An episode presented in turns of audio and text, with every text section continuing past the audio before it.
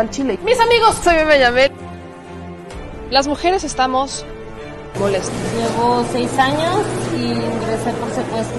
Por mi parte, yo no creo esa enfermedad. Yo. Mucha rezarda y les duela. Bueno, ya saben. Nosotros salimos por la necesidad. ¿no? Gracias a Dios, a lo mejor vamos a volver a comernos dos veces al día. De la crisis que se vive en los hospitales en Tijuana. Aquí las noticias o te enchilan o te dejan picado.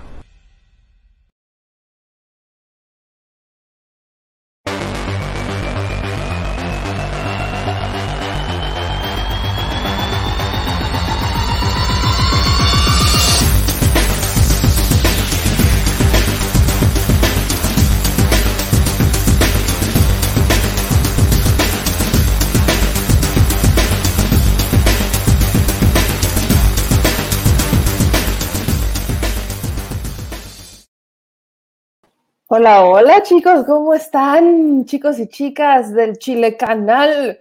¿Pensaron que no iba a haber transmisión? La neta, yo también. ¿Para qué les voy a mentir? Ustedes saben que yo no les voy a echar choro. Y les voy a explicar por qué.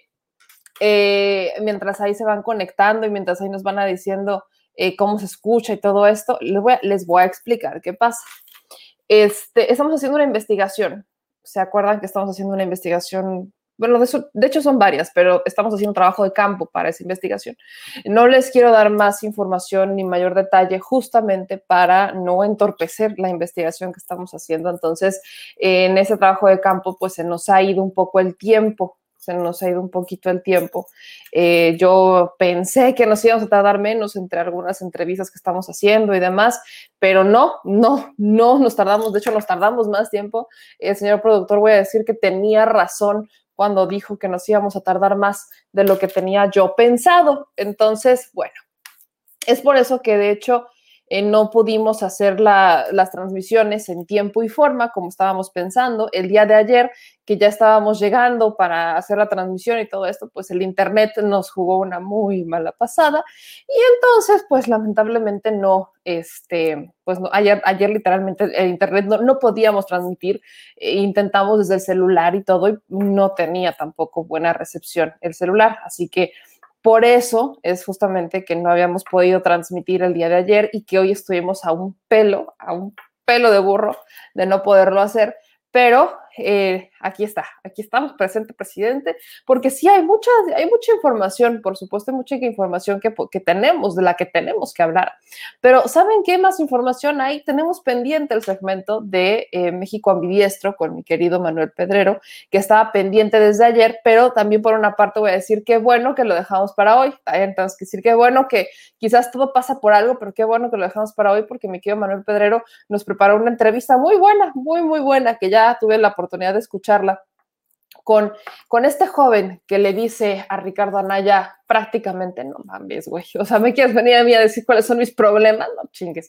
Prácticamente eso es lo que le dijo. Es una entrevista que ya eh, vamos a ver en algún momento, pero no quiero que pase la oportunidad ni que pase el minuto, un minuto más, sin poderles agradecer a todos la paciencia. Eh, no les habíamos dicho que nos íbamos a hacer esta escapadita a la a la investigación que estamos haciendo. Ya la verán, ya la verán. Tengo que decirles que sí me ha, eh, personalmente me ha pegado mucho. Es una, es una investigación que sí está más, más complicada de lo que la habíamos, de lo que pensaba. Es más, es más fuerte escuchar. Cuando escuchas a las víctimas, cuando escuchas, eh, eh, cuando los ves llorar, cuando ves que recuerdan lo que pasó y que te lo cuentan, y que ponen esa, pues llamémosle esa esperanza en que lo que estamos haciendo pueda echarles la mano de alguna manera. Mueve mucho, sí lo digo en serio, mueve mucho. Y también el agotamiento mental que, que genera, el agotamiento emocional, el agotamiento físico que genera, ¿no? Porque desde que nos despertamos de la mañanera hasta ahorita no hemos parado. Entonces, eh, es espero, ¿no? Le están poniendo tanto ellos mucha fe y esperanza al proyecto como nosotros y lo estamos haciendo en un tiempo récord. Ya y, les digo honestamente, no les puedo decir de que es, no, no, bueno, sí podría, pero no es algo que queramos hacer en este momento para, para no poner sobre aviso a nadie para que esta investigación, pues sí, efectivamente pueda resultar en lo que esperamos. Entonces, eh, también por eso me ven ahorita a mí aquí así en un formato más de eh, videocharla. Me encanta cuando le dicen videocharla, pero me ven en un formato más informal al que ya usualmente tenemos, porque justamente el, el señor productor se tuvo que ir a adelantar unas cuestiones que, que, bueno, no podíamos postergar más. Así que yo les pido que si ustedes, ya sé que a muchos los estoy dejando intrigados y dicen, no, ya dinos, ¿para qué nos dices si no nos vas a decir? Pues yo les pido que porfa, pues le den like y que se suscriban y que activen la campanita para que vean la investigación cuando la lancemos. Yo espero que no nos tardemos tanto en, en recuperar algunas, algunos materiales más que nos hacen falta. Entonces, yo sí les pido que nos echen la manita ahí con sus likes, suscríbete y activen la campanita aquí, justo como lo están viendo, justo como lo están viendo aquí, justo en este espacio. Miren, aquí está más fácil, justo como lo están viendo Ahí está. Ahora sí que yo les pido que nos den like, se suscriban activen la campanita porque dicho eso, vamos a comenzar. No se les olvide que estamos en todas las redes sociales, así que hoy sí no hay, hoy sí no hay pierde. Eh, voy saludándolos por acá a ver qué nos están comentando.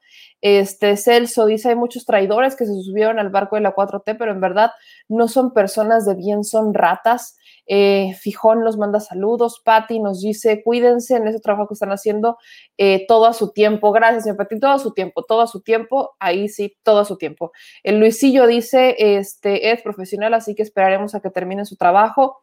Dicen, mientras sean buenas noticias, nos esperamos hasta que tú digas. Pues espero que después de esto sean buenos días.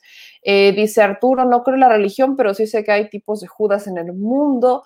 Eh, mientras sean buenas noticias, ya lo habíamos leído. Eh, aguanta vara para cosechar triunfos.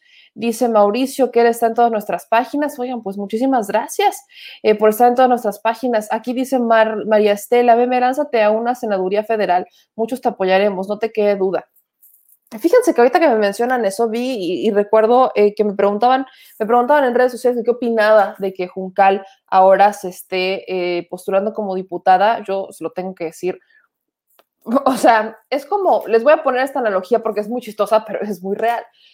Eh, cuando yo veía el trabajo de Juncal, yo veía que estaba encaminado justamente a esto. Entonces, la única analogía es eh, como cuando te dicen en tus tíos, ¿no? Que llevas mucho tiempo con un novio, que si no te pide matrimonio lo demandes por daño, porque no te pide matrimonio. Pues más o menos así es como yo pensaba el tema de Juncal.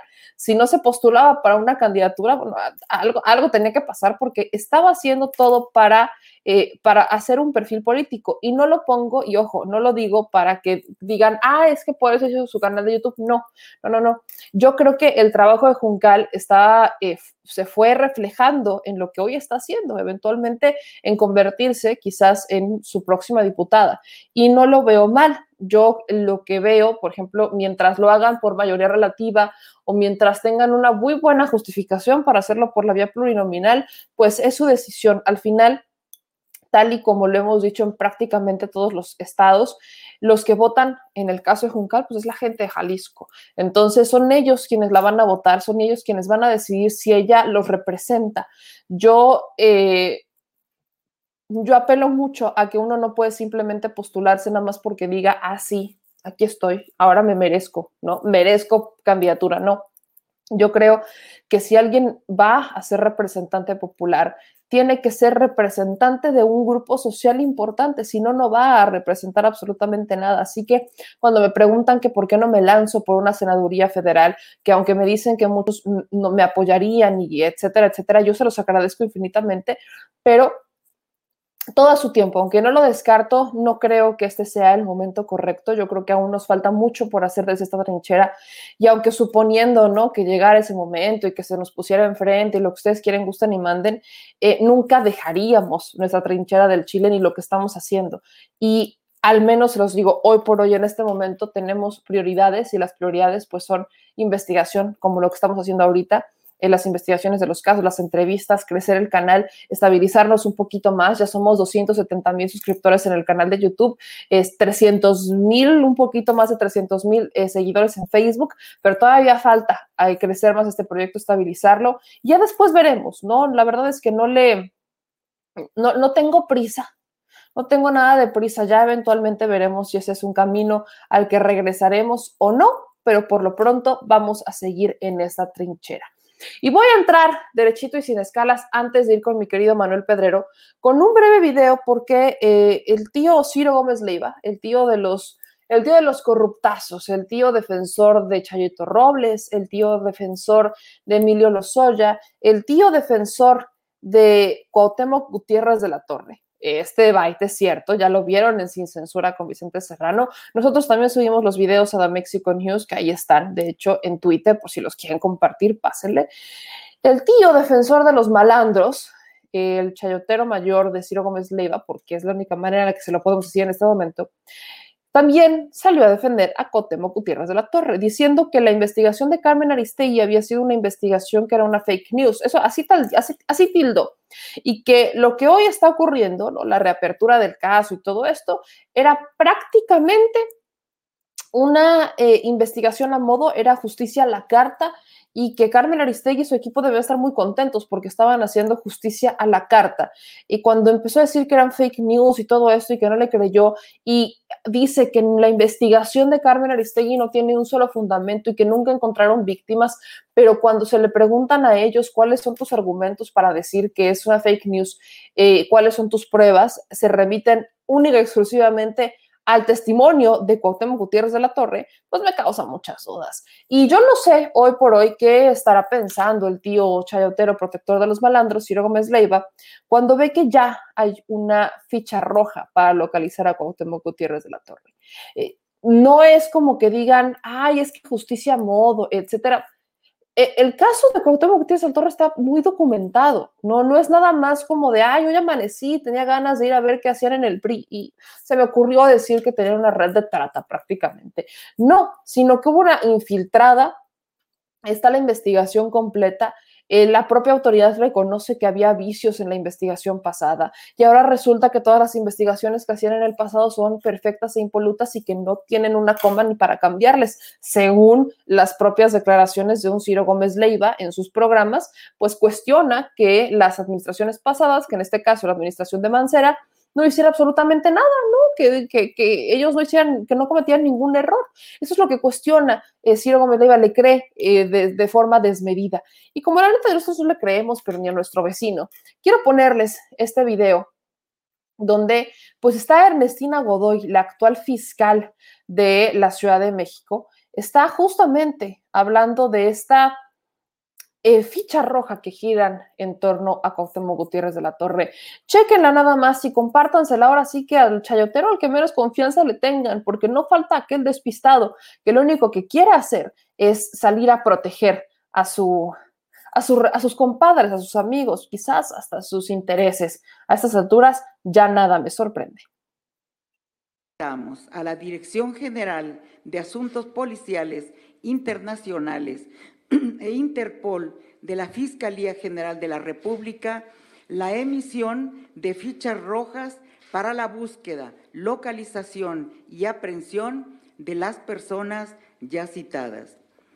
Asimismo, se pidió la correspondiente emisión de una alerta ante el Instituto Nacional de Migración y se solicitó el congelamiento de las cuentas bancarias de dichas personas a la Unidad de Inteligencia Financiera dependiente de la Secretaría de Hacienda y Crédito Público, a la que agradecemos ampliamente su colaboración, particularmente a su titular, el doctor Santiago Nieto Castillo. Los imputados, a través de medios impresos y electrónicos, contrataron directa e indirectamente espacios para la publicación de anuncios engañosos con el fin de facilitar que se llevaran a cabo las conductas señaladas en los tipos penales ya mencionados. Ello con el objeto de captar a las víctimas y con el fin de someterlas a la explotación e inducirla a los delitos de trata de personas en su modalidad de explotación sexual.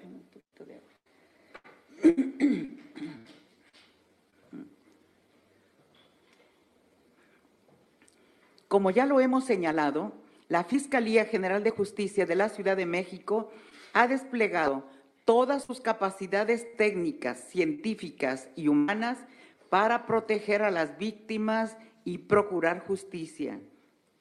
En ese sentido, el día de ayer, la Policía de Investigación de la Fiscalía General de Justicia de la Ciudad de México cumplimentó una orden de aprehensión contra una mujer identificada como Adriana.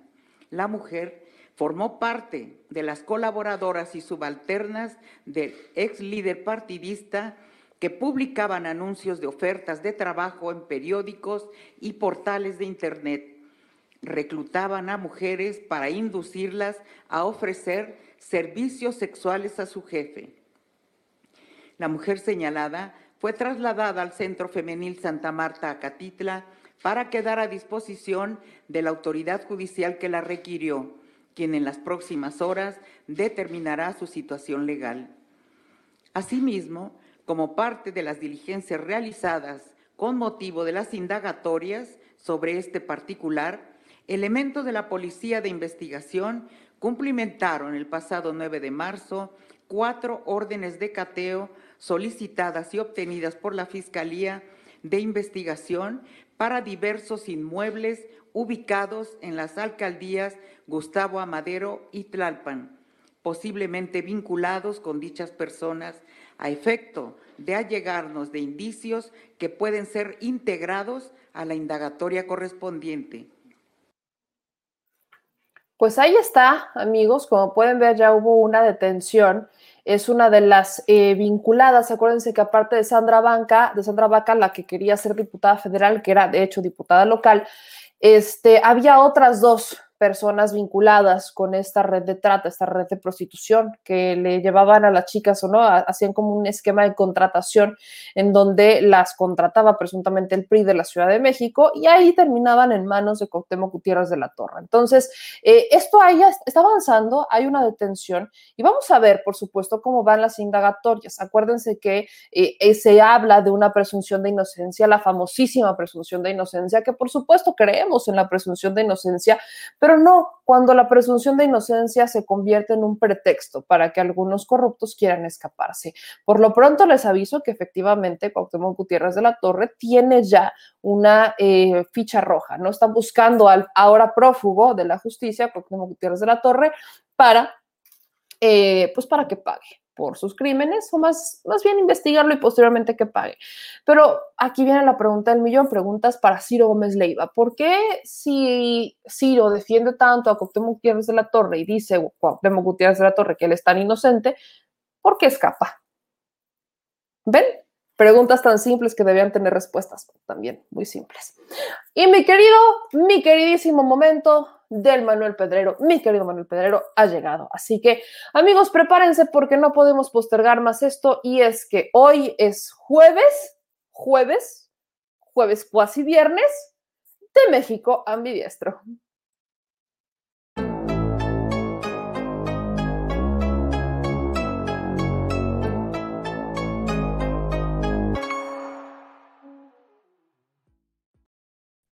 Mi querido Manuel Pedrero, disculpe usted la tardanza, querido mío, pero aquí andábamos entre los subes y los bajas, los dimes y mis diretes. Y bueno, hoy tenemos muchos temas, así que te doy la bienvenida, mi querido Manuel Pedrero, ¿cómo estás? Hola, meme, muy bien, con más ojeras que un mapache, pero muy bien, ahí la llevamos poco a poquito. Espero que esas ojeras no sean por mi culpa, mi querido Manuel Pedrero. No, por la universidad, por la universidad, no. Ándele, muy bien, me encanta, me encanta ver que ya está ahí estudiando. ¿Cuándo entraste a clases, mi querido Manuel? No, ya tiene como unos tres meses que ya empezamos con el cuatrimestre, el segundo cuatrimestre en enero, ¿ya? Pues mire, pues ahí anda usted. Pues vamos a entrarle, mi querido Manuel Pedrero, y quiero empezar con un tema local, un tema local para ti, no para mí, evidentemente, pero es que hace algunos días vimos que el PRIAN revive a otra momia. Y esta momia es un exgobernador del estado de Tabasco que estuvo en prisión seis años, que de hecho el productor me decía que se le está todavía investigando, que él tiene conocimiento de que todavía existe una carpeta de investigación abierta en contra de eh, Granier por un robo de 50 mil millones de pesos, que casualmente coincide con la cifra del dinero que según el propio Granier necesitaba para, la reconstrucción y la recuperación tras las inundaciones del 2007. Yo no creo en las casualidades, pero tampoco soy de Tabasco, así que tú qué opinas de que revivan estos personajes, que reaparezca un Andrés Granier de alguien que estuvo en prisión y que claramente no cumple con ningún estándar y que de ser gobernador ahora quiera regresar al escenario público, pero como alcalde. Claro que sí, meme. Bueno, para empezar, tú ya lo dijiste.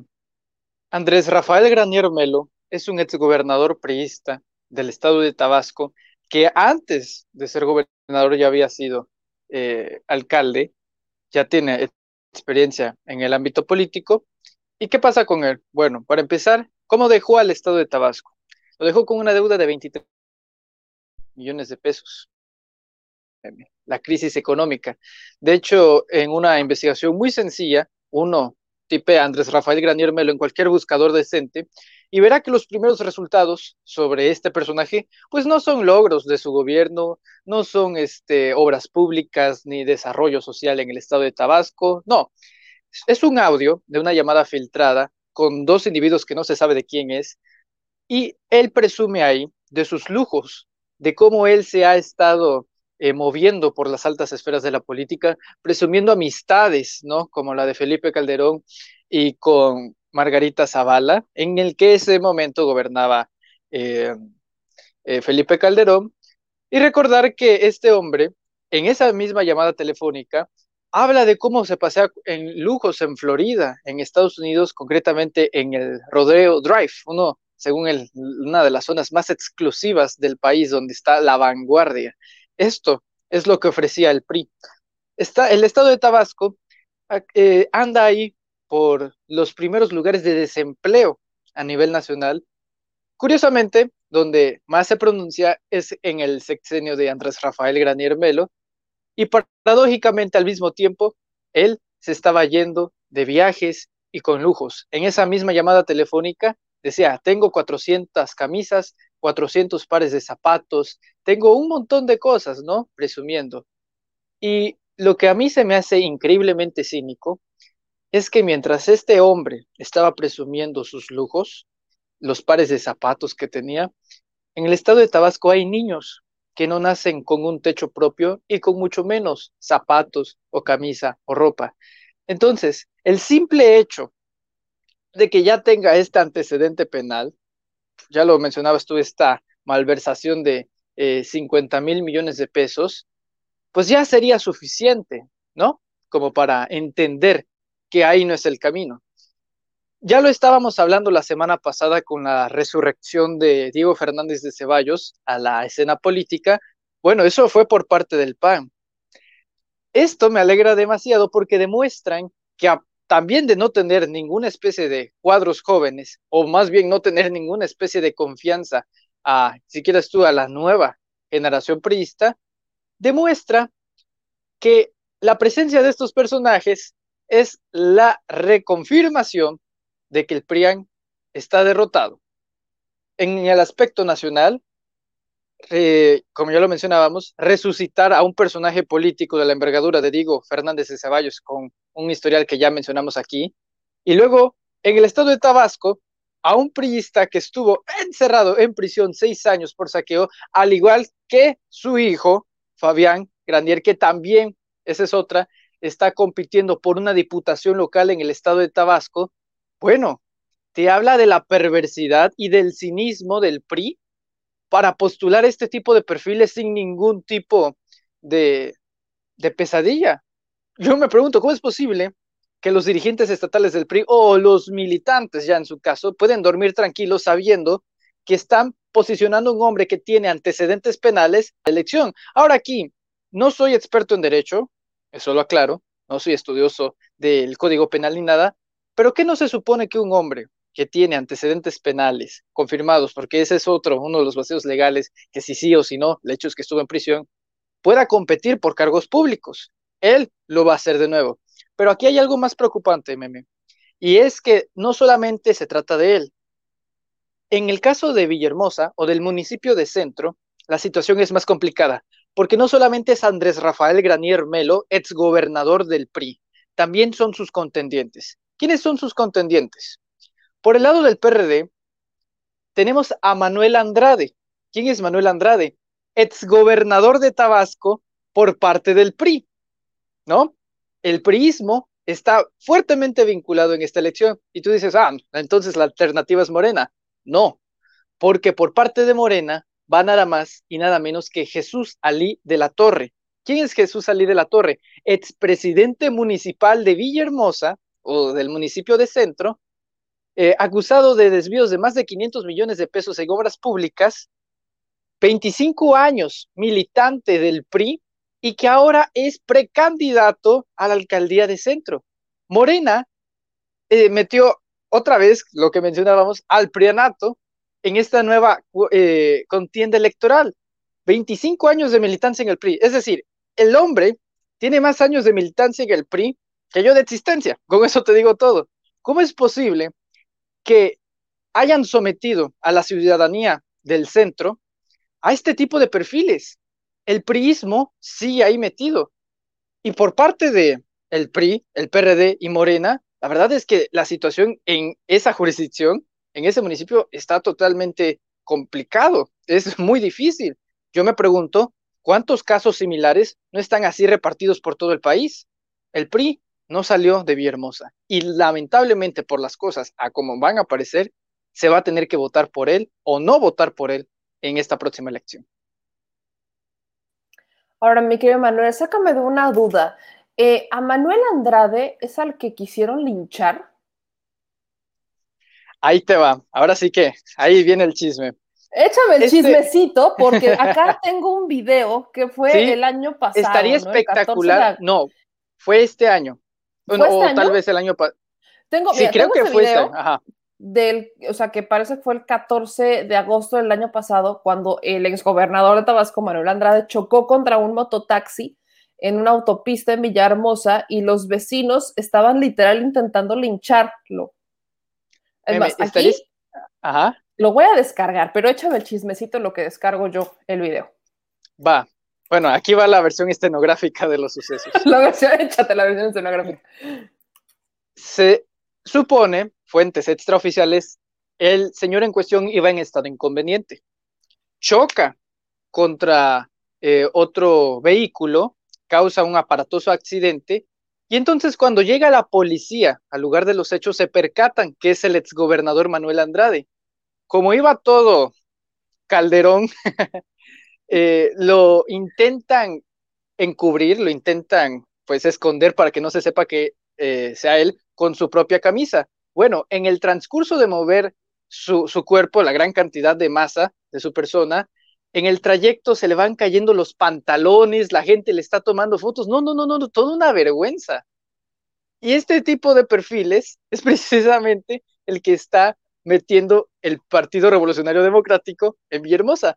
Te habla de la carencia urgente ya, lo que antes era superfluo, ahorita es urgente, de este tipo de políticos. ¿Cuánto ha pasado de que se ha reciclado a los mismos, a los mismos y a los mismos como para poder volverlos a poner? Te habla de que no ha habido una evolución en el ámbito político, o al menos en la política estatal de Tabasco, para este tipo de personajes. Pero bueno, eso es lo que digo yo. Ahí en el video queda perfectamente demostrado los hechos. Y es que la verdad, las imágenes hablan por sí mismas, meme ya las tengo y de hecho encontré dos ángulos para que no, no, nos, no tengamos solo con uno, usted no se me preocupe para que tengamos dos ángulos, aquí hay para dar y regalar. Eh, voy viendo los comentarios, dicen, nada, son tan, ¿cómo van? Aquí dicen cambio de preanosaurios, dicen varios de ustedes. A ver, ahí les voy con este primer video, con este primer ángulo, del que sería, me dices, competencia, ¿no? De eh, Granier para la misma alcaldía. Así es, por el municipio de Centro. Qué horror. Miren, vamos a ver este primer video.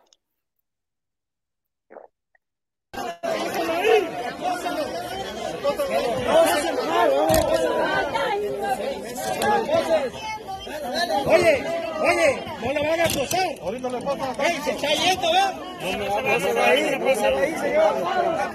Apósalo también a ese. ¡Ey! En este momento está el elemento de la Secretaría de Seguridad y Protección Ciudadana, pues, sacando del interior a lo que parece es el, el gobernador de Tabasco. Manuel Andrade. Se ve que está sangrando de la cabeza. Se ve que tiene. Está sangrando. La gente se está, está remontando, tratando de llegar a él.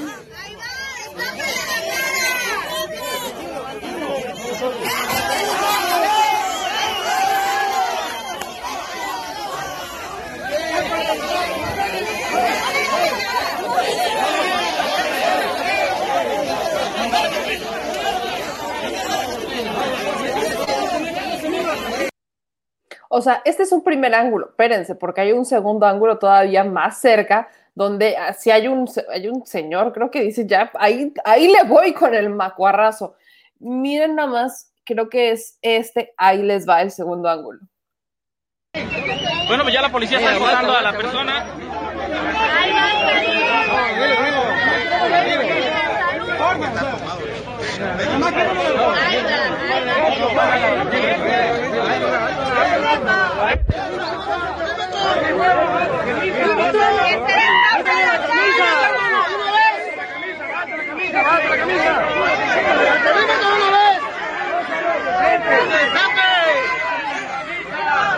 ¡El alcoholismo una vez! Tranquilo, tranquilo. ¡El alcoholismo con una vez! ¡A la camisa! ¡El alcoholismo con una vez! ¡Pinche político de mierda! ¡Límite! ¡Esto! ¡Tranquilo, tranquilo! político de mierda, corrupto! ¡Eh, hijo de tu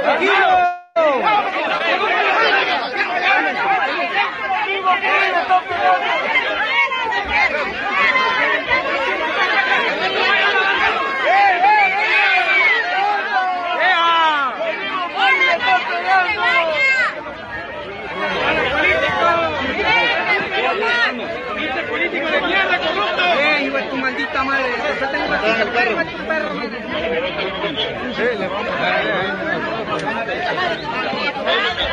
Protejan el vehículo, protejan el vehículo. Bueno, pues ya se acaban de llevar al exgobernador de Tabasco, a Manuel Andrade, entre jalones. Nada más que agregar, creo que nada más que agregar. O sea, eh, por lo que estoy entendiendo, mi querido Manuel Pedrero, en, eh, eh, siento que particularmente en Tabasco pareciera que están, so, os digo, pasa en todos lados, ¿no? Pero ahí eh, en Tabasco no solamente revivieron a una momia, revivieron a varias momias. Eh, el mismo perfil del PRI, el mismo perfil del PRD, eh, son los mismos que ya ocuparon un cargo y que ahora van por centro, van por esta alcaldía. Ahora dime tú, ¿cuál es la importancia de ir por centro? ¿Por qué quieren ir particularmente por esta alcaldía? Eh, si ellos ya fueron gobernadores, tuvieron el cargo más alto dentro del Estado y ahora van por una alcaldía, ¿qué camino ves tú y por qué particularmente centro? Bueno, principalmente porque es la capital del Estado, porque es el, es el municipio que más ingresos genera al, al Estado de Tabasco, es donde más se mueve eh, básicamente la economía, el tránsito, la sociedad. Influye mucho el municipio de centro en el Estado de Tabasco, es el más industrializado, ahí es donde se encuentra básicamente todo, ¿no? Yo recuerdo, aquí en Comalcalco ya existe un cine, pero hace cinco cuatro años tú querías ver una película, te trasladabas de la ciudad para Villahermosa, si es que querías eh, ver una película o si querías ir a, a, cadenas de restaurantes que no estaba aquí. Bueno, ahí es el gran poder que tiene Villahermosa, aparte de tener una gran población, una muy, muy trabajadora población, la verdad es que la gente de Villahermosa siempre muy obrera, y bueno, me llama mucho la atención porque creo que se viene una estrategia, meme, y consiste en lo siguiente.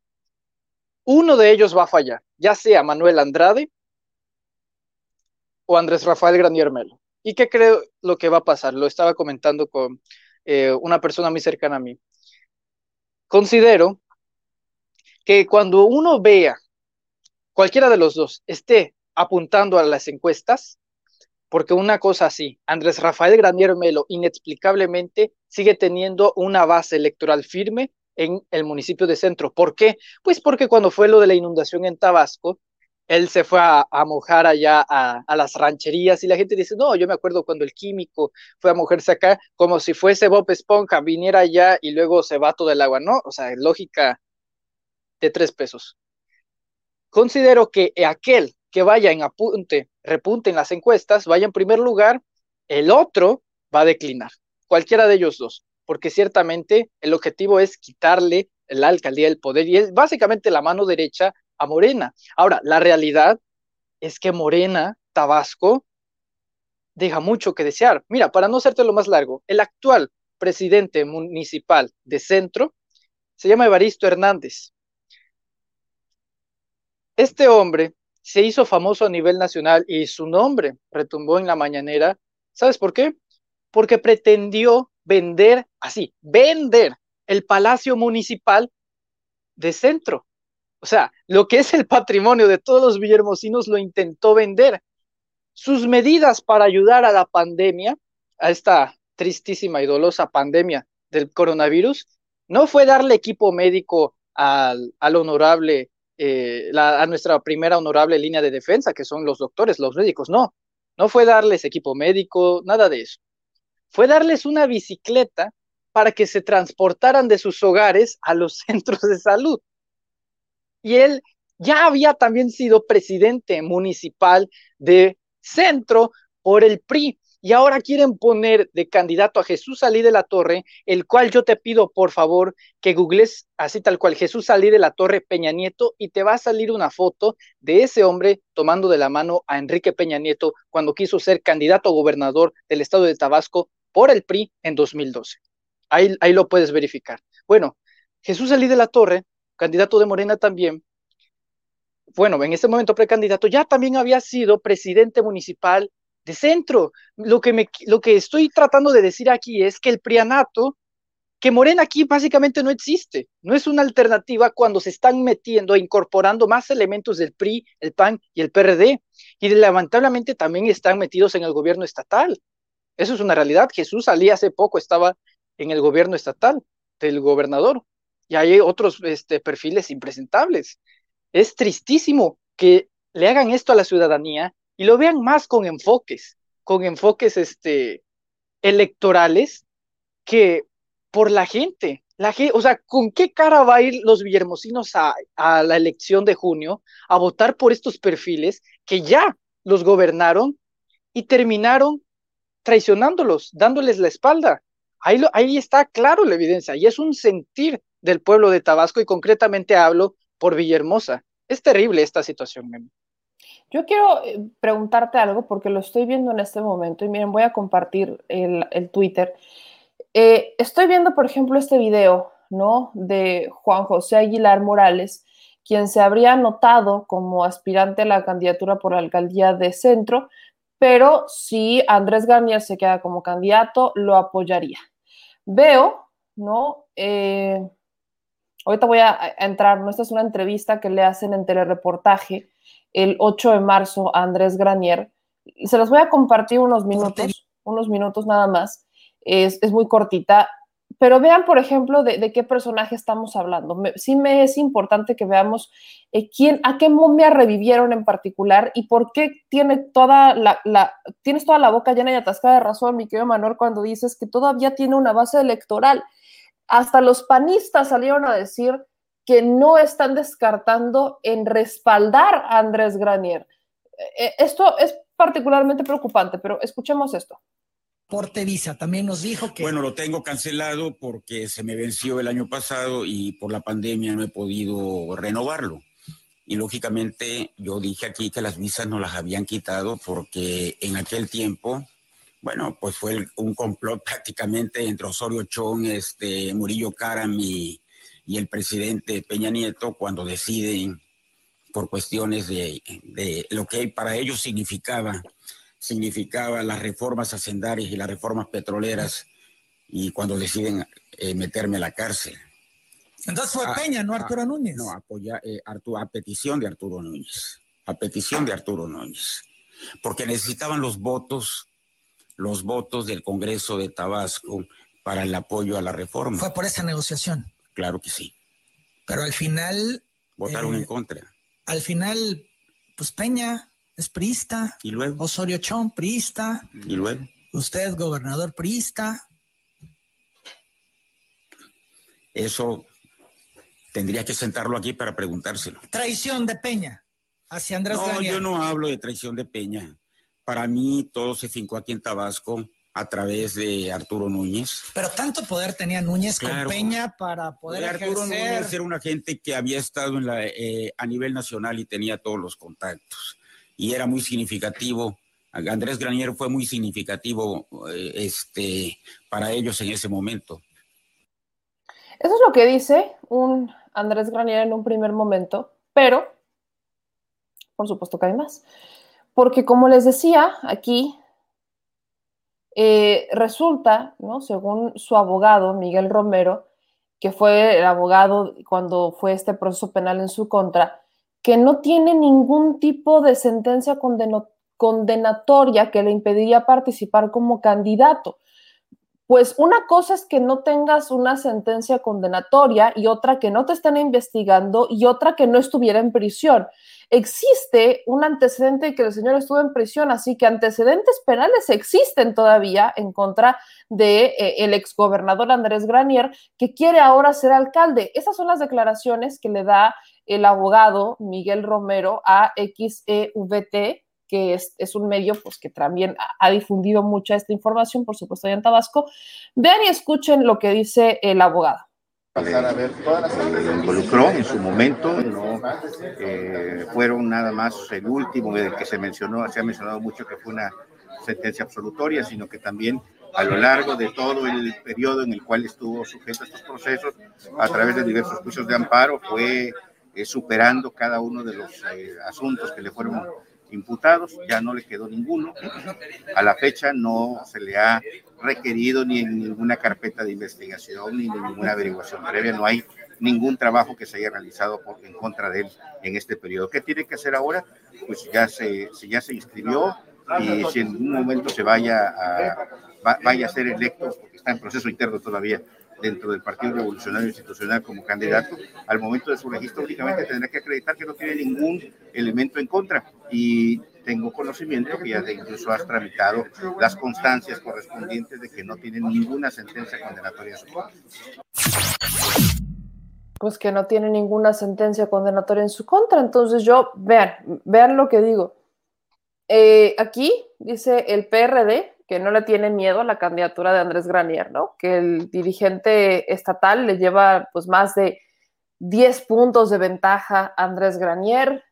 Pero entonces vemos que, por ejemplo, eh, los panistas acá le preguntan a, eh, al PAN que cómo van con los candidatos y entonces los panistas, ¿no? El dirigente estatal del PAN, Pedro Gabriel Hidalgo, no descarta apoyar a Andrés Granier. Vean. Estamos platicando con el Partido Revolucionario Ahí, en caso de centro, estamos platicando con el Partido Revolucionario Institucional. Hay esquemas de asociaciones políticas electorales que nos permitan la participación, ¿No postularían ustedes un candidato propio? ¿O de qué va a depender? En este momento estamos ¿Pero de qué dependería, dirigente, si ustedes se suman a la algo, propuesta del PRI? De algo muy simple, de la voluntad. Pero se dice que podría participar otra vez Gonzalo Fossi como candidato a la alcaldía del centro. No lo, no lo tengo de conocimiento, pero bueno, la convocatoria estará abierta en su momento y que nos financiemos. Pero ustedes, ¿cómo lo ven? ¿Podría ser factible para ustedes? Tienen esa, esa posibilidad de participar. La libertad. de- Dirigente, para ser más precisos, ¿el PAN va a ocupar espacios vacíos que deje el PRI o ustedes van a postular candidatos en todos los distritos y en todos los municipios? Donde nosotros tengamos que postular, vamos a postular.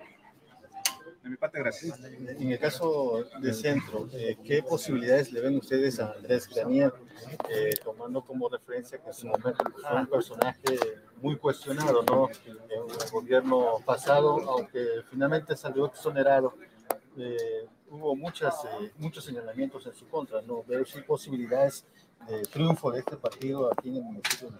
Nosotros vemos a Andrés Granier con buenas posibilidades en el municipio de. Lo vemos como un candidato viable a la presidencia municipal y, y creo que la gente también así lo ve.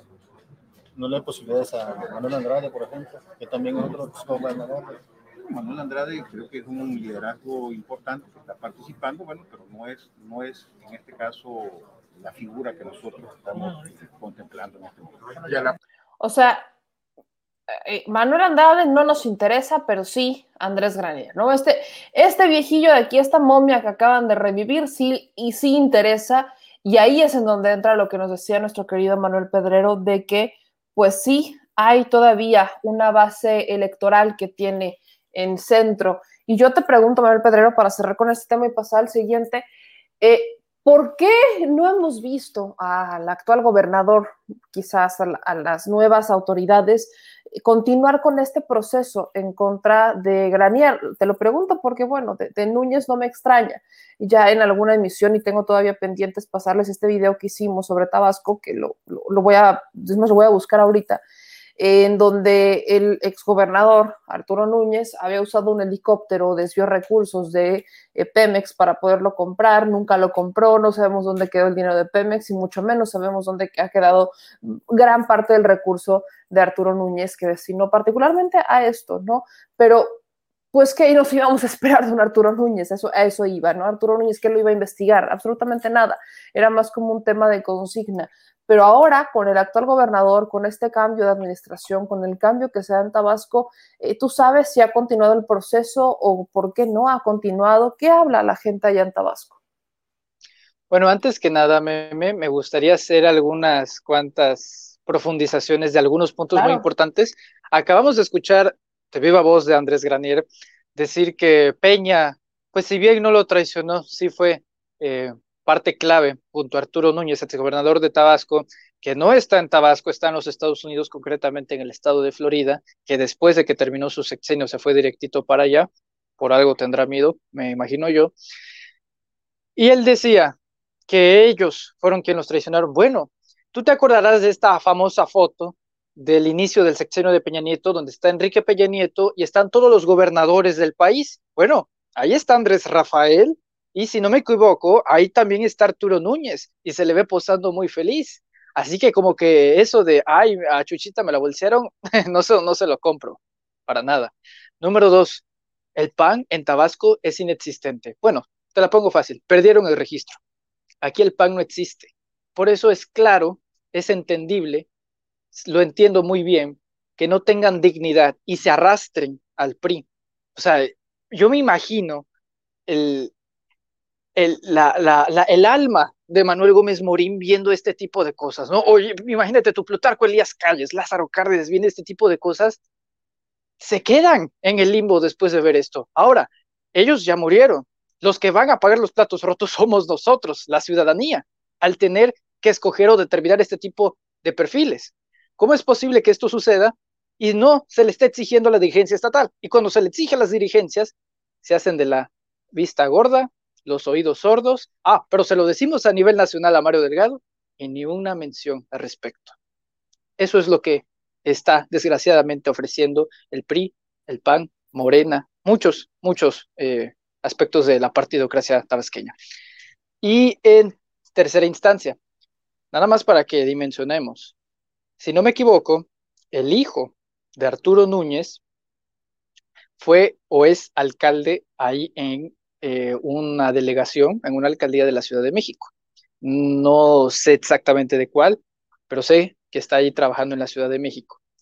Bueno, ya, ya son cuestiones más grandes, ¿no? A Arturo Núñez, al igual que a Andrés Rafael Granier Melo y muchos a Manuel Andrade, se les cuestiona de cosas de veras inexplicables como para que tengan el valor que no, al final de cuentas yo creo que ni es valor, es el cinismo, la carencia de la vergüenza, como para pararse de nueva cuenta ante un electorado y pedir un voto. Es inadmisible.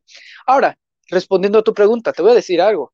El gobierno actual de Morena en el estado de Tabasco no es nada diferente a los anteriores. Nada más para que nos demos una idea, ahí hay personajes como eh, José Antonio de la Vega Smitia, metidos ahí, que primero fue del PAN, luego fue del PRD y ahora Morena ahí trabajando, o sea, puro chapulín, meme. Eso es Morena en Tabasco, desgraciadamente. Y mirar hacia otros partidos, digas tú, como el PT o otros, pues tampoco termina siendo muy factible porque desgraciadamente quienes monopolizan esos electorados son los personajes de renombre, pero que con qué clase de renombre. ¿Por qué no se empieza a buscar eh, un proceso contra estos personajes? Tal vez porque aquellos personajes ya están dentro de este gobierno. Eso es lo que yo te podría decir. Ahora, para que la gente lo tenga muy claro y para que se sepa a nivel nacional, porque yo pienso mañana a robar a la secretaria general de Morena, eh, Hernández, y poner la fotografía de este personaje Jesús Salí de la Torre, extendiéndole la mano a Enrique Peña Nieto, y una segunda fotografía donde está con su eh, precandidatura para el municipio de Villahermosa. Esto se tiene que acabar, Mem. De, perdón, pero esto se tiene que acabar. No, es, es inaceptable. Es que estoy de acuerdo contigo, no podemos seguir viendo esos perfiles eh, que están reciclando y reciclando y reciclando y reciclando. O sea, digo, del PRI y del PAN no nos extraña, no tienen más, ¿no? Y los perfiles que llegaran a tener, los perfiles jóvenes que todavía lleguen a creer en ellos, o perfiles ciudadanos nuevos, limpios, que llegaran a toparse casualmente con esos partidos y, o que crean en ellos, ¿no? Porque por, por allá habrá algún despistado, no les están dando espacio, eso es lo que pasa, no les dan espacio, se quedan ahí eh, prefieren agarrar al viejo conocido. Eso es lo que en realidad está pasando y no podemos negarlo, seamos honestos. Y como les dije, para ya cerrar el tema de Tabasco, pues aquí está la investigación que hicimos hace en, en el 2018, esto fue en el 2018, sobre este helicóptero fantasma que usaron para defraudar a Pemex eh, desde el gobierno del estado. Lo digo con esta claridad. Se las recuerdo para que veamos cómo eh, tampoco podíamos pedir mucho de un Arturo Núñez. La neta no podíamos pedir mucho. Hasta este momento lo digo, desde que divulgamos la información, no hay el empresario, el dueño del helicóptero, el que perdió 6 millones de pesos por estar jugándole a la prueba de vuelo, porque se supone que les iban a comprar el helicóptero, no ha tenido ni siquiera tantito, no, no, le han regresado ni siquiera el recurso, no, no, nada. No, no, había, no hay justicia en este caso, hasta donde yo lo, lo logré rastrear, así que chequenle nada más de qué va.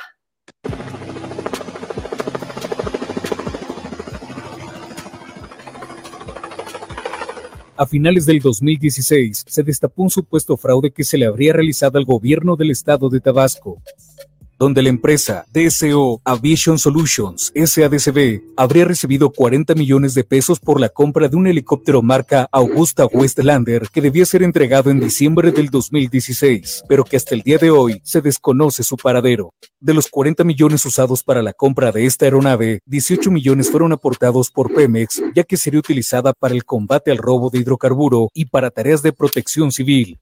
Han pasado dos años desde ese incidente y a través de una nota difundida en redes sociales por el portal de Anonymous sale a relucir que el gobierno de Tabasco no fue defraudado, sino que simuló la compra del helicóptero Augusta Westlander y defraudar hacia una empresa privada que con la promesa de la compra de la aeronave prestara los servicios de vuelo a modo de prueba de un helicóptero marca Sikorsky S-76 con matrícula N573E4. E el helicóptero Sikorsky S-76 fue usado por primera vez por el gobernador Arturo Núñez Jiménez y su esposa en abril del 2016. Según revelan nuestras fuentes, se le vio llegar a la boda de Gaudiano Rovirosa en Oaxaca, donde se realizó un vuelo por la zona arqueológica de Monte Albán y de regreso a Villahermosa.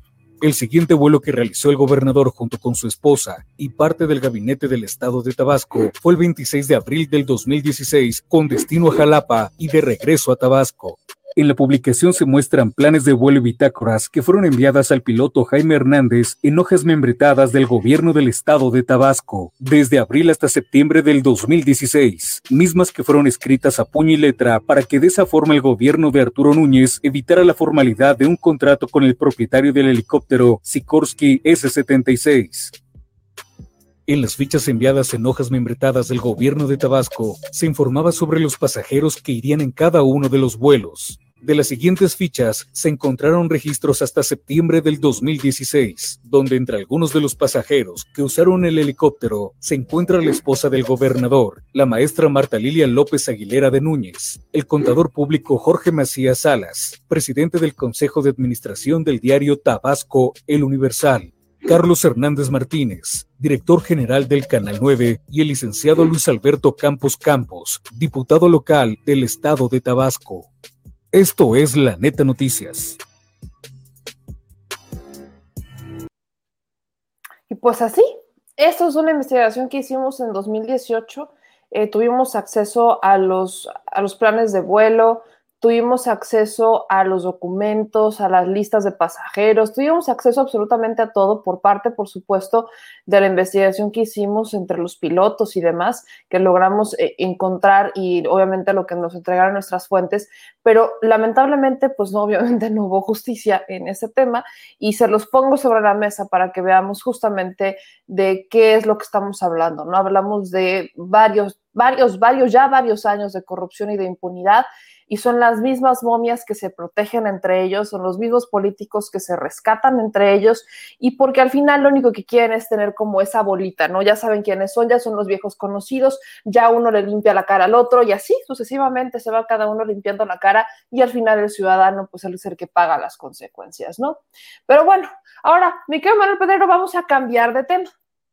Vamos a cambiar Algo más de feliz. Tema algo más feliz, bien lo has dicho tú, algo más feliz. Y eso algo más feliz, mi querido Manuel Pedrero, pues es que tú buscaste, ¿no? Surge este video de respuesta que le dan a Ricardo Anaya, que yo suscribí ampliamente, yo dije, estos jóvenes sí me representan, porque le dio una respuesta prácticamente, y lo digo porque ya pasamos de las 12 de la noche, no, ya prácticamente es viernes, eh, que casi casi le dice a Ricardo Anaya, no chingues, güey, ¿me quieres venir a a decir cuáles son mis problemas? No, o sea, perdón, pero eso se lo decía tu abuela y a ver si te cree. Prácticamente estuvo esas de decirlos, así que mi querido Manuel Pedrero, pues tú dame la introducción y tú presenta esta entrevista que realizaste, porque creo que entre jóvenes, de joven a joven que han callado bocas, tú después de darle la bienvenida a Diego Fernández de Ceballos y él después de callar a su, a su, eh, pues a su aprendiz, a Ricky Ricky Canallín, creo que, creo que es una muy buena mancuerna. Claro que sí, meme. Bueno, pues antes que nada, un súper honor haber dialogado, intercambiar diálogos con Fernando Cuevas, a quien le envío un fuerte y caluroso abrazo porque sé que nos está viendo en este momento. Vaya, ¿qué te digo? Es refrescante que esto pase porque los políticos de la vieja guardia y unos de la nueva guardia estaban acostumbrados a dar su discurso, hablar y hablar y hablar y no recibir ninguna especie de retroalimentación por parte de la ciudadanía. Ahora en este contexto de las redes sociales, en donde podemos comunicarnos a largas distancias sin la necesidad de mucha ciencia. Tú y yo estamos hablando, yo estoy en Comalcalco, tú en Ciudad de México, estas son las maravillas de la tecnología, nos permiten comunicar cosas para millones de personas. En algunos casos se dan estos destellos de luz y de esperanza que yo lo platicaba con él y le decía, todo el mérito es tuyo, porque detrás de tu video no solamente está tu voz, sino la representación de lo que piensan millones y millones de mexicanos acerca de un triste y simulador personaje, como lo es Ricardo Anaya. Es por eso que eh, nos decidimos a buscarlo, a, a, platicar con él, y la verdad, bueno, qué delicia, la verdad, la conversación que tuvimos con él, pero que no se los cuente yo, mejor veamos la entrevista con nuestro estimado Fernando. Pues vamos a darle y ahora sí que le disfrútenla tanto como la hemos disfrutado nosotros. Muy buenos días, tardes, noches, dependiendo de la hora en la que usted esté viendo este video o en este caso este encuentro. Mi nombre es Manuel Pedrero, le envío un fuerte saludo a todos nuestros amigos del Chile, la Neta Noticias de Mexico News. Eh, hoy tengo el placer, que voy a cambiar la palabra placer porque aparte de placer también es un honor estar intercambiando diálogos con un joven que vaya, convierte el pensamiento nacional en un video, lo publica a sus redes sociales, un hombre al que, le digo hombre porque yo sé que es un joven, un joven hombre que tiene mucho, mucho que aportar a este país y que ya empezó a levantar su voz detrás de una cámara y que ahora está en la boca de todos. Mi querido Fernando. ¿Cómo estás, Fernando? Hola, muy buenas tardes, este Pedrero. Pues primero que nada, un saludo a tu, a tu audiencia. Muchas gracias por esa presentación y un poco sorprendido, te confieso, por el resultado que tuvo el, el video. Tú como creador de contenido sabes que quieres llegar a un cierto público, pero no te imaginas nunca que pues llegue y impacte tanto, ¿no? Entonces, te digo porque tú lo pasaste alguna vez y sorprendido, pero muy, muy honrado y agradecido por la respuesta que tuvo el, el, video. Me parece que dio un mensaje importante y me siento agradecido más, más, que nada por la respuesta que, que, tuvieron. Claro, bueno, nosotros estamos agradecidos que nos compartas un poco de tu tiempo para hablar un poquito sobre quién es Fernando Cuevas, qué es lo que hace, de dónde viene. Así que, Fer, ¿por qué en vez de mejor yo hablar, tú nos platicas quién es Fernando Cuevas? ¿De dónde eres, Fer? Claro, con gusto. Yo soy de Reforma Chiapas, de Reforma Chiapas. Eh, nosotros, los de los pueblos o los, de, o los que no somos de la Ciudad de México, vivimos de una manera un poco diferente lo que fue la cuarta transformación en el camino. Yo estoy muy agradecido con las redes sociales, no por que se haya hecho viral este video, sino porque gracias a las redes sociales se llegó a Andrés Manuel en el 2018 a través del éxito electoral. Si tú recuerdas, Manuel, yo, yo estoy seguro que, que te pasó por, por, la forma en la que por la conciencia que tú tienes, yo, yo estoy seguro que tú también pasaste ese proceso del 2006, del 2012, en una etapa, en una edad muy infante, ¿no?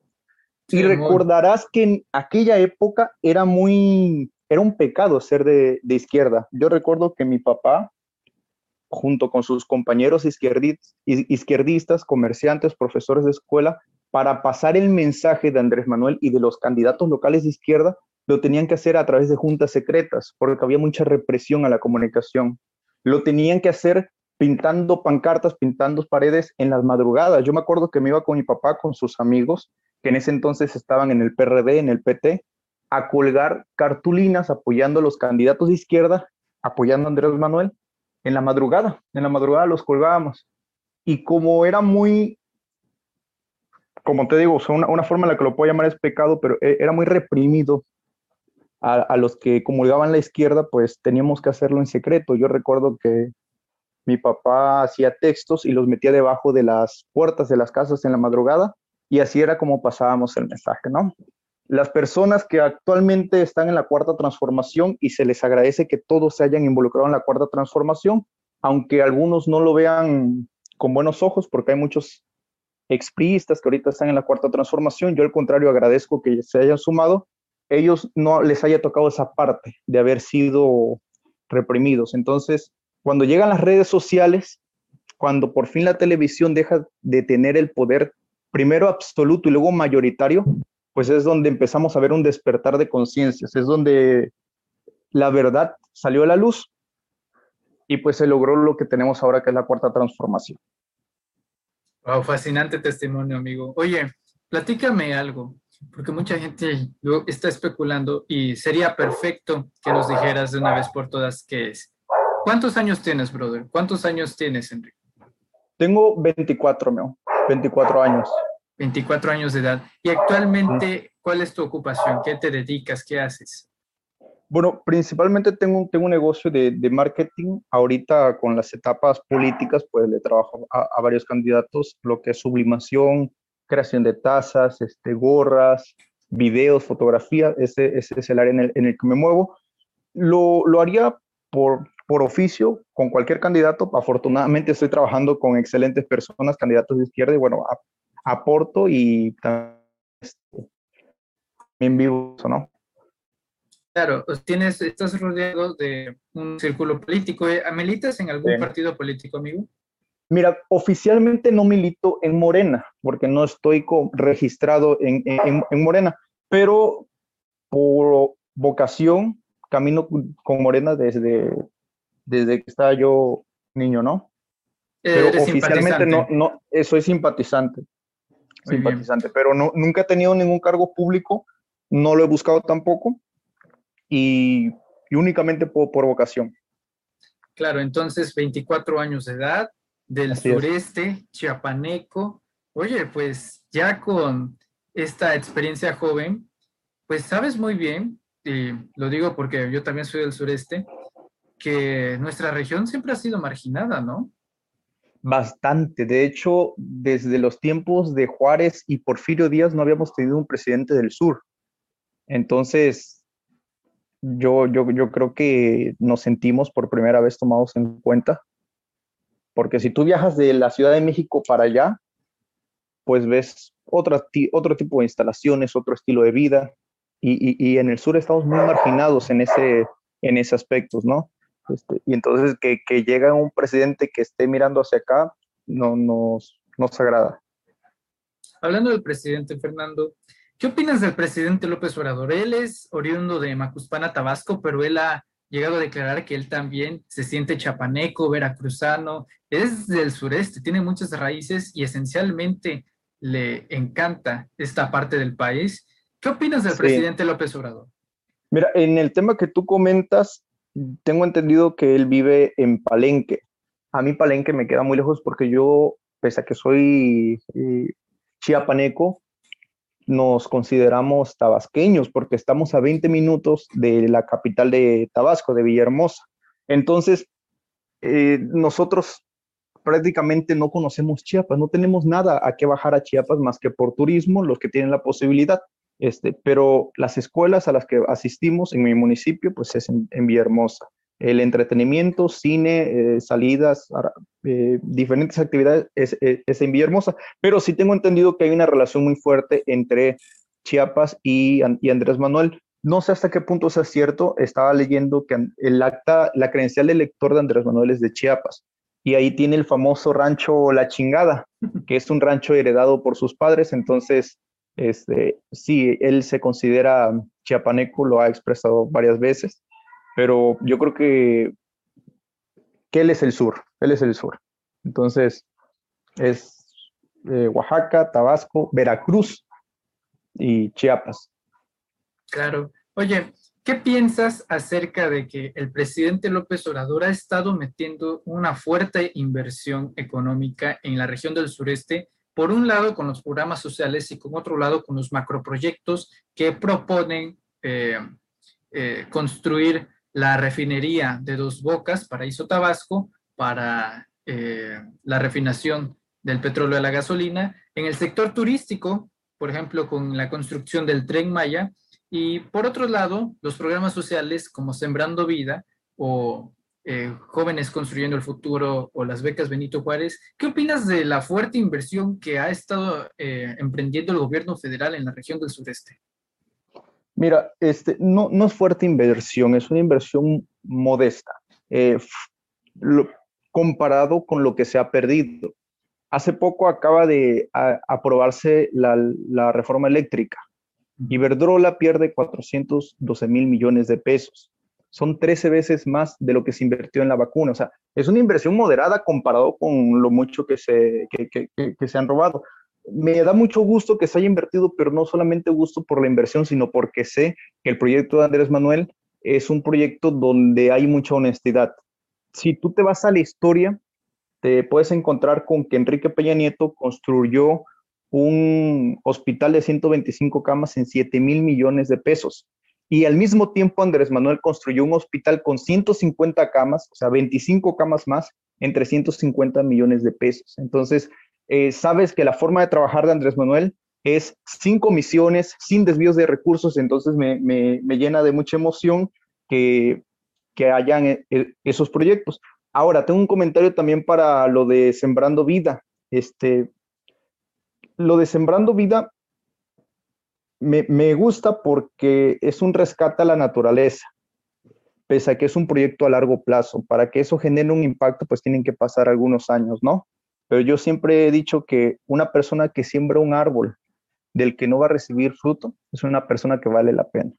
Eh, yo creo que esto que está haciendo Andrés Manuel, esas inversiones, este modelo de, de gobierno, se va a ver reflejado en México en unos 10 años. Ya a nosotros nos va a tocar, a ti, a mí, que, privilegiados somos, pero a la generación de Andrés Manuel, pues ya la que va de salida, pues nos está dejando un legado muy grande que tú y yo tenemos que defender y que todos los jóvenes tenemos que tomar el compromiso de, de ser la continuación de este proyecto. El proyecto del neoliberalismo duró 80 años, este proyecto tiene que durar para siempre y depende de nosotros los jóvenes. Fernando, 24 años, chapaneco, yo te escucho muy letrado, informado, eh, me imagino que estás siempre pendiente de las noticias, de todo lo que está haciendo el gobierno federal y eso también incluye a la oposición mexicana. Dime, ¿con qué medios de comunicación te informas, Fer? Porque la verdad te veo un amplio flujo de información en, en tu vocabulario. Gracias. Bueno, vivimos en la, en, la, era de la información. Este, lamentablemente ahorita es muy difícil captar la atención, es muy difícil. Eh, México es un país que lee un libro al año y eso que no todos. Entonces, por eso mismo el video que yo subí generó un impacto porque dura dos minutos. Si ese video que yo subí lo hubiera puesto con más datos, con más este, cosas precisas y hubiera durado 15 minutos, nadie lo ve, porque actualmente el contenido que se consume es muy corto. Mi, mi, la rama donde yo agarro la información es la mañanera. La mañanera, porque la principal. que sí, sí, principalmente todos los días cuando me tomo mi café inicio mi día, pues viendo la mañanera, poniéndome al día de los temas, de los temas nacionales e internacionales que, que se tratan en ese lugar. Perfecto. Acabas de tocar un punto muy importante, Fer, y es el tema del video, que ya pronto vamos a pasar por ello. Pero antes de ello, estábamos hablando hace un momento de, los, de las obras que está implementando el gobierno federal, el proyecto de Andrés Manuel López Obrador, sus programas sociales. Ahora, hay un contraste muy importante porque lo que está planteando el presidente López Obrador es precisamente el desarrollo del país a través de esas obras. Sin embargo, la oposición mexicana, que ahora se ha consolidado en una coalición, el famoso PRIAN, el PRIANATO, eh, la conjunción de el PRIAN, el PAN y el PRD en una coalición va por México, liderada por Claudio X González. Te quiero preguntar, ¿por qué parece que están en contra de todo lo que propone el presidente López Obrador? ¿Por qué al parecer es de noste, de noste, como que la refinería se inunda cuando los que vivimos acá sabemos que no es verdad? que se está, por ejemplo, tú que eres de Chiapas, matando la selva chiapaneca. mira, me, me, me comentas, me, comentas por qué están en contra yo, yo te cambiaré la pregunta a por qué no estar en contra. Si, le, si Andrés Manuel les está tirando todo el imperio que venían formando, es, obviamente van a estar en contra. De hecho, eh, no es correcto que yo lo diga, pero lo voy a decir porque soy una persona transparente. Si yo estuviera en la posición de ellos, tal vez haría lo mismo. Pero yo no comprendo, o sea, yo, yo entiendo totalmente este, cuando el dueño de alguna transnacional dice, no, yo odio a Andrés Manuel, es lo peor, yo lo comprendo porque él se estaba desviando millones de impuestos, porque él estaba recibiendo muchos, bueno, muchas cosas, pero no comprendo cuando un joven de mi pueblo, de mi ciudad, de mi estado o de cualquier lado, se pone en esa posición cuando digo, bro, ¿tú qué has recibido de, de ese gobierno? Entonces, este, es entendible, e, e, es, entendible, no, no, no hay que pensarle mucho, es por sentido común, obviamente es, están en contra, de sus intereses. Sí, te, tenían muchos intereses y, y, Andrés Manuel pues se los vino a, a quitar, porque Andrés Manuel está haciendo de la política una vocación, le, le, está devolviendo la ética a la política. Yo creo profundamente que la política debe de ser algo transitorio. Vas, das tres años para entregar a tu pueblo, al lugar que te vio hacer lo mejor de tu vida y después retírate a continuar tu oficio, ya sea de maestro, de comerciante, de abogado, de lo que tú quieras. Pero la política debe de ser algo pasajero. Y en muchos países este, que tantos nos quieren poner de ejemplo, funciona así. Este, un político llega, eh, sirve el, el, periodo, en algunos países es de cuatro, de cinco, de ocho años y posteriormente se retira y vuelve a sus oficios naturales. La, la política no, no es para políticos profesionales, es para los ciudadanos, para contribuir y posteriormente regresar a, a nuestros oficios. Muy bien, qué bien.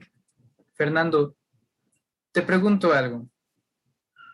Tú subiste un video a redes sociales en donde das una opinión muy contundente acerca principalmente de esos opositores la oposición, pues como tú sabes, anda en una crisis de existencial. Eh, como parece que no tienen cuadros jóvenes, luego andan reviviendo algunos oscuros personajes. Sí, sí, sí, así es. Se, se entiende la referencia.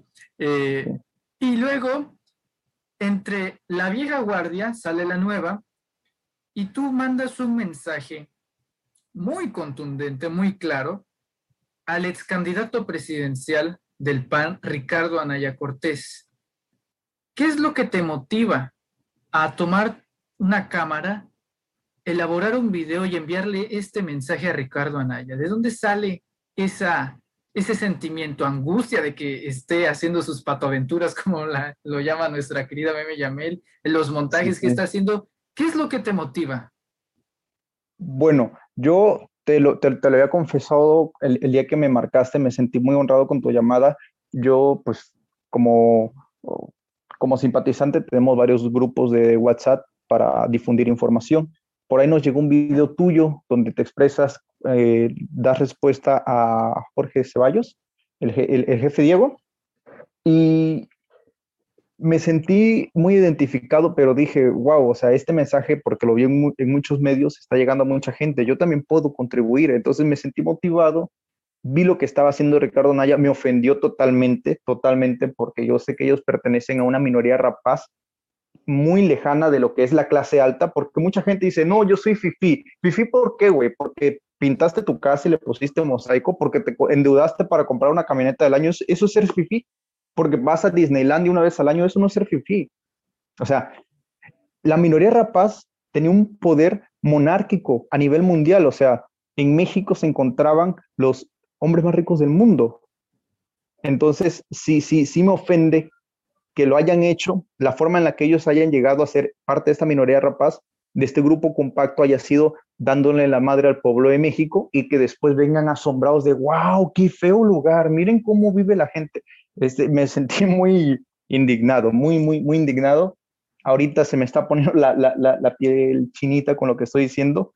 Por eso cuando vi que se hizo viral, dije, puta, estoy seguro que Anaya lo vio y si pude hacerle llegar el mensaje me siento muy orgulloso. No, tenlo por seguro que sí le llegó. Oye, sí. qué padre, qué padre que estés diciendo esto porque, no lo sé, me darás tu opinión, pero siento que con este tipo de actos de un joven que toma un dispositivo como tú y envía un mensaje tan claro a alguien que intenta convencer a la gente de lo que decías en tu video, como queriendo enseñarnos un México desconocido, cuando es el México que vivimos día a día los ciudadanos de a pie. Sí, sí. En ese sentido, brother, ¿qué piensas acerca de que ahora sí se les pueda responder a esos políticos. Antes ellos daban uh, su discurso, sí, pero sí, no sí. recibían retroalimentación. Ahora dan su discurso y tenemos el poder de poder responderles, de poder contestarles, y ellos, este, pues, por alguna razón será, no le dan seguimiento a esas contestaciones. Les molesta Hermano, ahora me, que... Ajá. Me, me siento muy privilegiado por la época en la que estamos viviendo. Antes había una televisión que te decía a la que tú no le podías contestar más que a través de mítines, más que a través de marchas y, y, y, que después de esas marchas las hayan utilizado para utilizar este, esa publicidad en contra. Te voy a comentar que hace poco vi un video del programa Otro Rollo. ¿Te acuerdas de ese programa, programa de Adal Ramones? Adal Ramones, sí. Sí, claro. que decía, ¿quieren monólogo? Y toda la gente, sí. Bueno, y Adal Ramones empezaba a hablar. Ah, con lo de buen, Televisa, el sí, desafuero era, de Andrés. Era un buen programa. Entonces, yo lo estaba viendo y de repente una persona se paró y decía, recuérdame la frase que gritaban, creo que era decía, sufragio voto efectivo. Por voto, voto al, por voto, casilla por casilla, sufragio al, efectivo, sí. Efectivo, ok. Empezaron a gritar, voto por voto, casilla por casilla. Y, y él se saca de donde evidentemente este, enfocan a los jóvenes, los jóvenes guardan silencio y él se queda un poco confundido empieza a continuar con el show y empiezan otra vez voto con voto, por voto, casilla por casilla. Y él empieza a decir, miren, nosotros somos un programa de televisión abierta, no tenemos ninguna preferencia política. Y a mí se me puso la piel chinita porque dije, es que era el 2006. La única forma de llegar a millones de personas era a través de la televisión. Y ahorita estamos, tenemos la libertad de, de gritarlo a los cuatro vientos sin ninguna clase de consecuencia. Yo no me siento espantado. Mucha gente me ha dicho, oye, cuídate. ¿Cuidarme de qué? O sea, vivimos en un país libre. No tengo nada de, de, de, de qué cuidarme. Entonces, este... Ya no pues, son los tiempos del PRI. Sí, sí, sí, este, mucho desaparecido. Yo hace poco, te voy a, te, te voy a contar, yo pretendo hacer este, una clase de homenaje, apenas tengo oportunidad, a, una, a, un, a un diputado llamado Catalino de Acapulco estaba, ya ves que el video termina con una parte donde Ricardo Naya dice voto a favor. Sí, sí. A, había un diputado de Acapulco que, le dice a su paisano, que era del PRI, paisano, pero con un acento muy marcado. ¿Qué le vamos a decir a nuestra gente? Que vendiste a tu madre patria. ¿Qué le vamos a decir? Eh, y todos le empiezan a reír y a buchearlo, y ya cállate la chingada, ¿no? Entonces él decía, te voy a ver caminando por nuestra tierra y te voy a recordar que vendiste a tu madre. Y, el otro le decía, te veo allá en Tierra Caliente. Y bueno, total que le insistieron, le decían diputado Catalino, de su opinión en contra. Bueno, yo dije que qué personaje tan simpático, me, me, cayó muy bien por votar en contra. Este, lo busqué y adivina qué es de él. Lo desaparecieron. Lo desaparecieron en el 2017. ¿Te imaginas en qué país vivíamos? Donde uno hablaba y lo eliminaban. Entonces, hermano, creo que tenemos un compromiso muy grande de continuar en este país libre que, que, que, han creado nuestros héroes anónimos, porque nosotros éramos unos niños, pero hay muchos héroes anónimos que cooperaban para el pasaje, que cooperaban para las tortas, que cooperaban para la gasolina, que cooperaban para las campañas locales. Entonces, que pintaban las paredes. Entonces, le debemos mucho a esos héroes anónimos que ahorita no fueron tomados en cuenta, que ahorita fueron invadidos en Morena por expriistas que ocuparon esos lugares. Y creo que, que les debemos mucho a los héroes anónimos. Que fueron censurados, reprimidos. En, en, fíjate, acabas de tocar un super punto. Ahí no había libertad de expresión, ahí corrías el riesgo de que te censuraban, desaparecían o tristemente asesinaban a varios periodistas y comunicadores. ¿Qué le dirías, por ejemplo, a Carlos Loret de Mola o a Broso que día tras día acusan de una censura? Mira, ellos desconocen lo que es el tema de censura, ¿no? Ellos son unas personas que no solamente tienen libertad de expresión, sino que tienen también un, este, incentivo económico. Cuando llega Andrés Manuel al poder, este, se da cuenta que había muchas facturas de millones de pesos entregadas al programa de Televisa para Lore de Mola, para este, Joaquín López Dóriga, para algunos intelectuales modernos como Enrique Krause, para sus revistas, porque así como hoy en, y, y, como en el porfiriato, es lo mismo, o sea, en el porfiriato los periódicos no retomaban, o sea, no, el negocio del periódico no era la venta del periódico, porque que salía a tablas, lo que le invertía para el papel, lo que generaba, lo, el precio del periódico salía a tablas. El ingreso era lo que daba el porfiriato, de ahí se creó, empezaron a, a comprar los medios de comunicación, entonces este... La famosa publicidad oficial. Sí, eh, eh, entonces son, son, son, personajes que pueden haber 10 Loret de Mola, ahorita gracias a Dios tenemos comunicación, podemos formar un criterio desde muchos medios de comunicación como el, como el tuyo. Y yo te quiero felicitar mucho porque precisamente por estos medios de comunicación es que se está consolidando la cuarta transformación. Te voy a comentar algo. La cuarta transformación no se ha logrado. En el 2018 inició, pero de nosotros depende que esa cuarta transformación llegue pronto al pueblo de México. Porque si tú te remontas a la historia, en 1810, que fue la independencia de México, se logró concretar la independencia de México 10 años después, en 1821. Entonces, si ves la, la revolución, igual tardó hasta que se logró la, con la constitución, se dio fin a la, a la, simbólicamente a la revolución hasta 1917, siete años. Entonces, en este, esta cuarta transformación inició en 2018. Cuando se concrete eso depende de nuestra participación. Yo te voy a leer uno de los estatutos de Morena, aquí lo tengo anotado, que dice, Okay. Buscaremos que cada militante se convierta en un medio de comunicación para poder difundir los análisis de la información a los que tenga acceso, para que así los sectores menos aventajados también puedan formar un criterio. Por eso, este amigo Manuel, yo te felicito por la labor que estás haciendo, por lo que estás aportando y, y te invito a, a, a, que sigamos, ¿no? A, a que sigamos consolidando esta, esta cuarta transformación. No, hombre, muchas gracias. Al revés, yo te agradezco a ti por, pues, hacer esto que haces, por levantar la voz, que es lo más importante ahora. Hablando de levantar la voz, Fernando, retomando un poco lo del video, quiero preguntarte. Dime. Es un video muy bien hecho, pues tiene una calidad muy buena.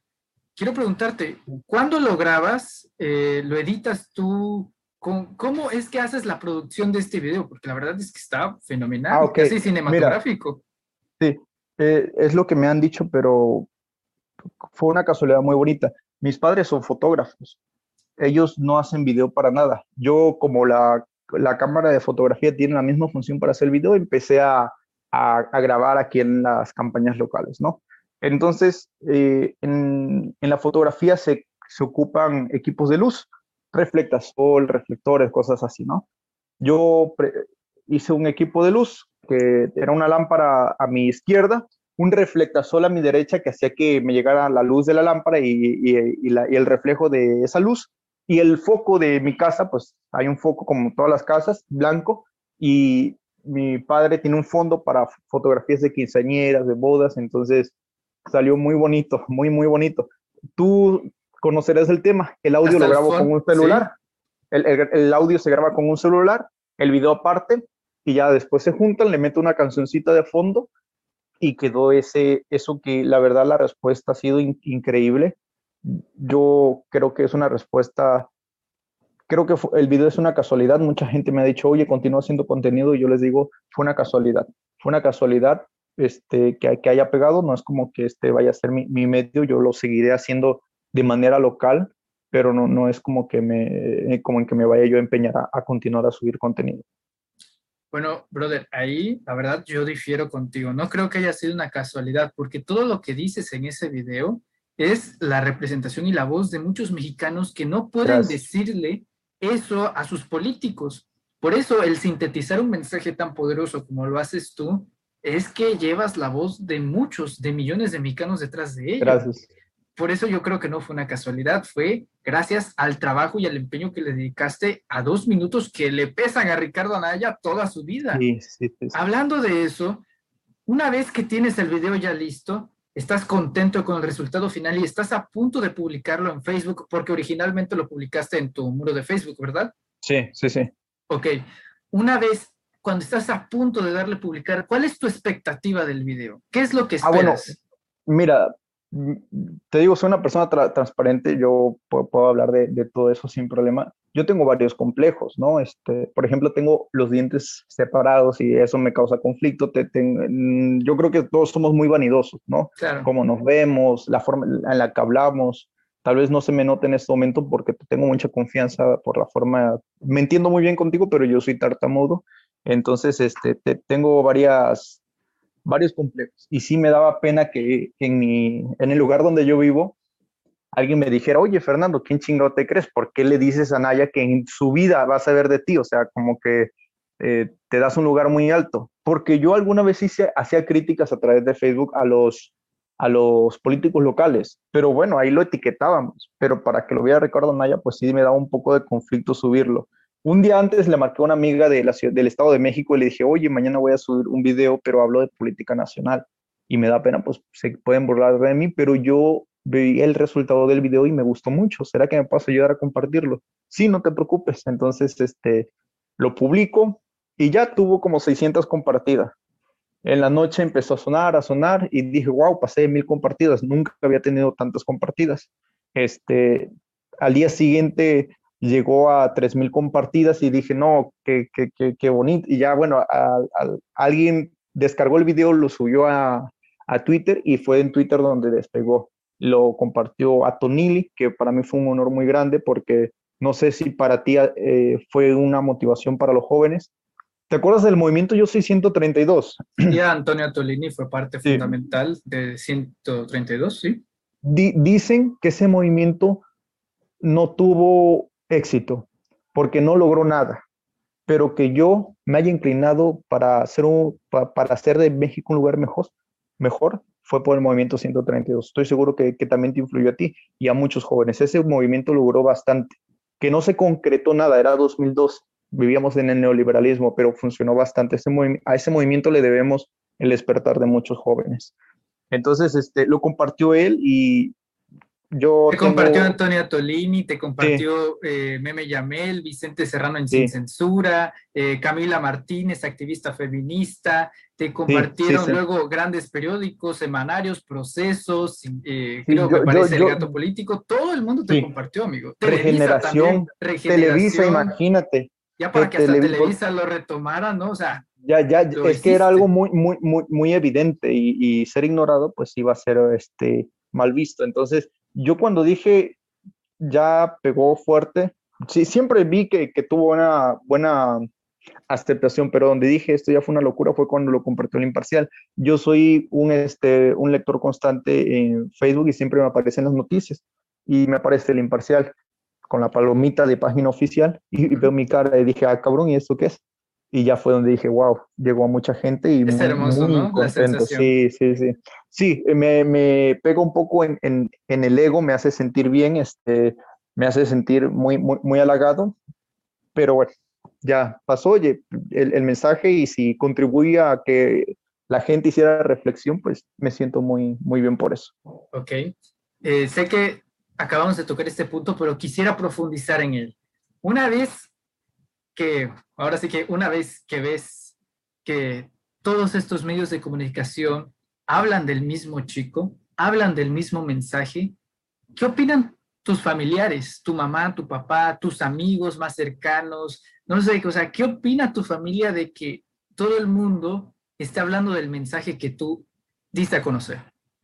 Bueno, eh, en los políticos de la localidad a los que yo ataqué duramente, que este, los taché como su acercamiento a Morena después de haber sido del Partido Verde, lo, uh -huh. bueno, que no les dije igual, pero muy respetuosamente, muy diplomáticamente a través de un video, pues me, se acercaron a mí, oye, vamos a tomarnos una foto, ya subieron aquí conversando con Fernando Cuevas, y no le vi problema, la verdad, yo creo mucho en, este, en la política amorosa, en que hay que unir ideas, pero, pero sí, este estuvo chistosa esa parte.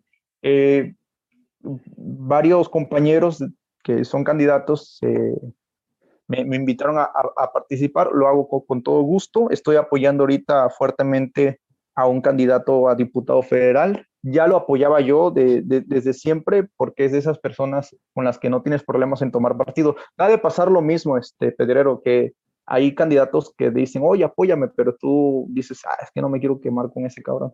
Pero hay gente que dice, puta, aunque no quede, yo doy la cara por esta persona. Entonces me pasó con este señor, se llama Joaquín Cebadúa, y, y pues así se me han abierto algunas posibilidad, posibilidades. Eh, la, mi mamá, pues un poco espantada, me dice que, que, me cuide, le digo que no, no pasa nada, vivimos en un país libre.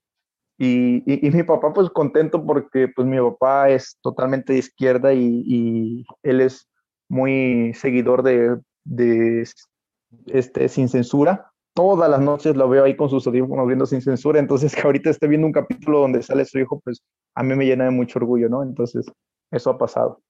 Oh, qué hermoso, qué hermoso, brother. Oye, ahora aquí te va.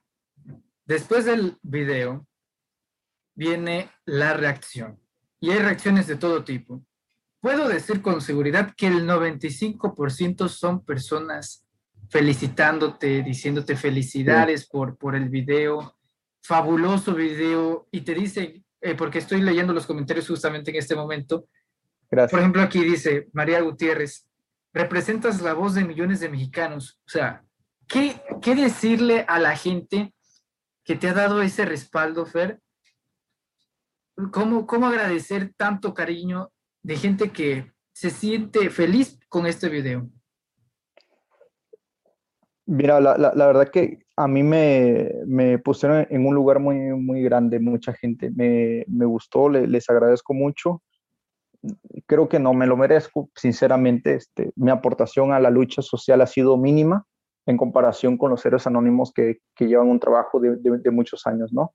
Este, siempre he, he servido, pero pues yo les invito a todos los que se identificaron a que hagamos de la política eh, la búsqueda por la felicidad y la justicia, que, no, que nunca, nunca veamos en la política un, un negocio personal, porque precisamente por hacer de la política un negocio personal es que la política no se depravó, se pervirtió. Perdón, estoy batallando con la luz. Sí, no te preocupes. Sí. Entonces, este, pues agradecerles e invitarlos a que, a que sigan siendo parte de, de este cambio radical que está pasando en México la cuarta transformación. Después de 100 años, por fin llegó la cuarta transformación. Muy bien. Oye, aquí te va otra. Por un lado te digo, ese 95% fabuloso, pero sí. el otro 5%, eh, yo sé que recientemente te acabas de crear una cuenta de Twitter. Bueno, sí. debes de saber que ahí la toxicidad está todo lo que da y está repleto de bots, repleto sí. de personajes indeseables y ese flácido, pequeño e insignificante 5%, la reacción al video es de llanto, es, es de angustia porque cada vez ve a más y a más jóvenes dando su opinión, no teniéndole miedo a sus políticos. Y bueno, tú ya lo debiste ver, ¿no? Cómo Sí. sacan esta diarrea verbal, no tienen argumentos, en solamente cua- insultos, ajá. De vez en cuando me veo uno, pero es súper divertido, o sea, de verdad muy, muy divertido porque me decía uno, este, no, es, es que es de Chiapas, seguro lo han de tener contento dándole maíz. Y yo dije, ¿qué, qué chingados han de imaginar de Chiapas, no? Este, eh, qué imagen han de tener, pero me aparecen cosas así que, bueno, Que eres Tú- actuado, que te pagaron. a que me pagaron, que, ajá, que, que, que me pagaron y yo, puta, ojalá, ¿no? Este, Es que no, no entienden que nosotros no somos por dinero, es nuestra Sí, convicción no hacer eso. no lo comprenden, sí, no, no, no, no lo comprenden que, que es un gusto y que es un honor este, hacer este tipo de, de participaciones. Entonces, este, muy raro, muy raro, sí, sí existe el hate, sí existe el mal comentario, es, es muy raro, la, la verdad, no, no son la mayoría, pero pues, pues no, no, no, no me afecta en nada. A lo mejor si hubiese sido la mayoría, igual y sí, ¿no? Este, me daría un poco de pena, pero como realmente es uno entre 100, pues, pues me, siento bien. Y aparte no falta quien te defiende. Entonces, ya me había pasado localmente, localmente tenía participación y, había gente que no me conocía y que me defendía, pero me daba un lugar muy alto, entonces ha pasado lo mismo y no, no me afecta, la verdad. Claro, oye, y aparte algunos, no me dejarás mentir, algunos comentarios están súper divertidos, porque ahora resulta, por ejemplo, eh, yo que radico en Tabasco, ah, es que es de Tabasco y se llama Manuel, Andrés Manuel lo tiene comprado. o sea, Sí, ajá. Salen De- con esa paranoia, o sea, ¿qué- ¿cómo Si supieran que aquí, que hay priistas de madre igual, o sea, que creen No, que el sí. es exclusivo de un lugar, pero no, o sea, si supieran que tenemos ahí un candidato a la presidencia de Tabasco, pues aquí hay de, de todo, ¿no? Porque mucha gente, este, llega Me hablas a de tener- Villahermosa, ¿verdad? Sí, sí, sí. De Jesús mucha gente de la Torre.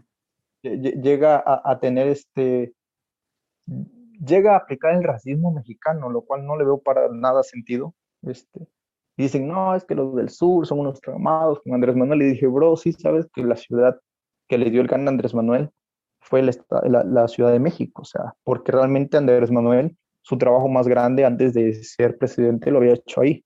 Entonces, el respaldo que tenía Andrés Manuel es de la Ciudad de México, del norte.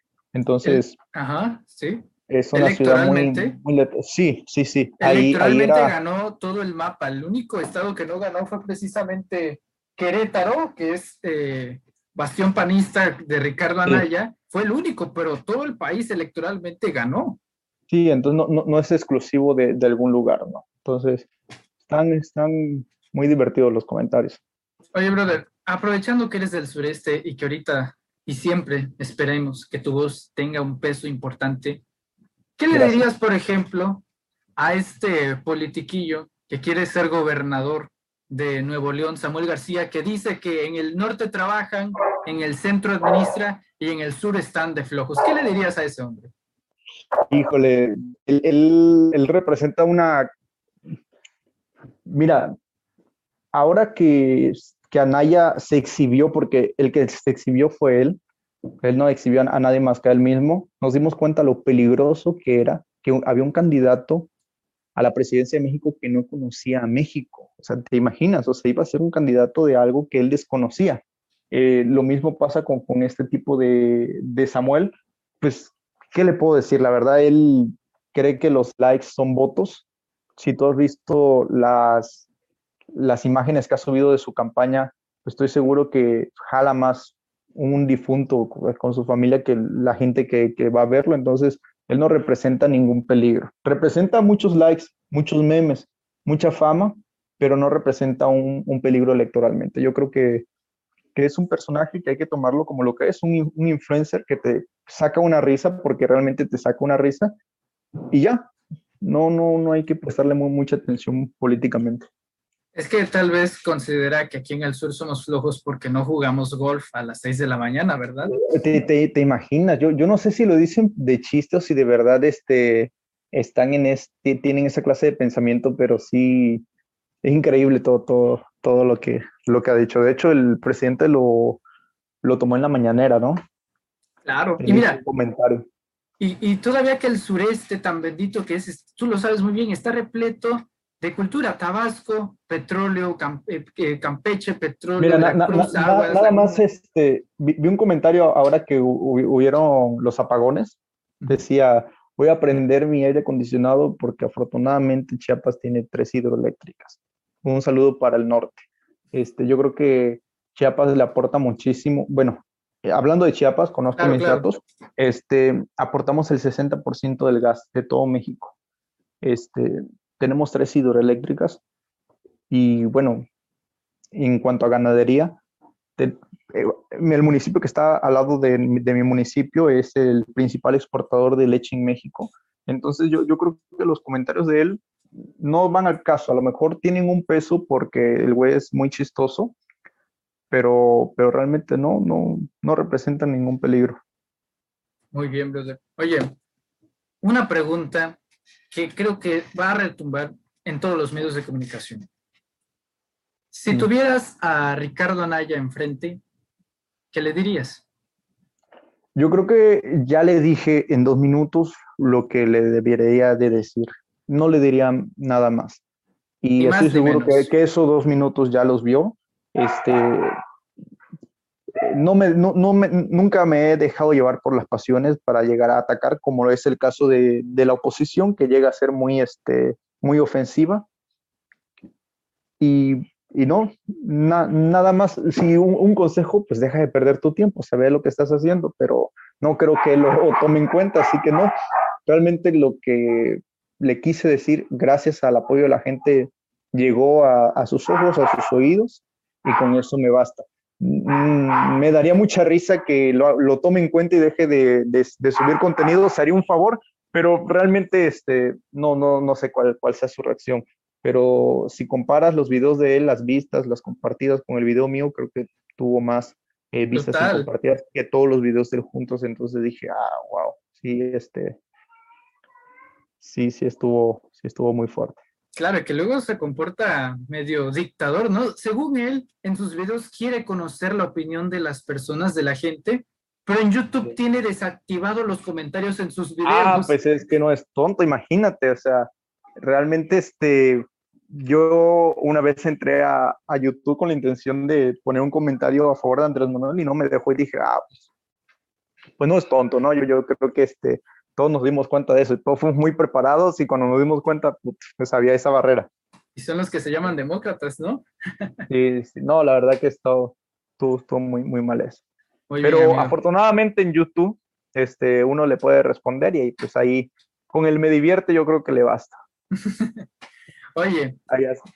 la pregunta final, ya para cerrar esta espectacular conversación que de verdad, antes de cerrar yo te quisiera decir, no dejes de hacer lo que haces. Si Gracias, puedes y gracias. tienes la oportunidad de seguir haciendo videos, no necesariamente con un enfoque nacional, olvídate de eso, donde expreses tu opinión, que con eso nos basta. Esta sería la pregunta.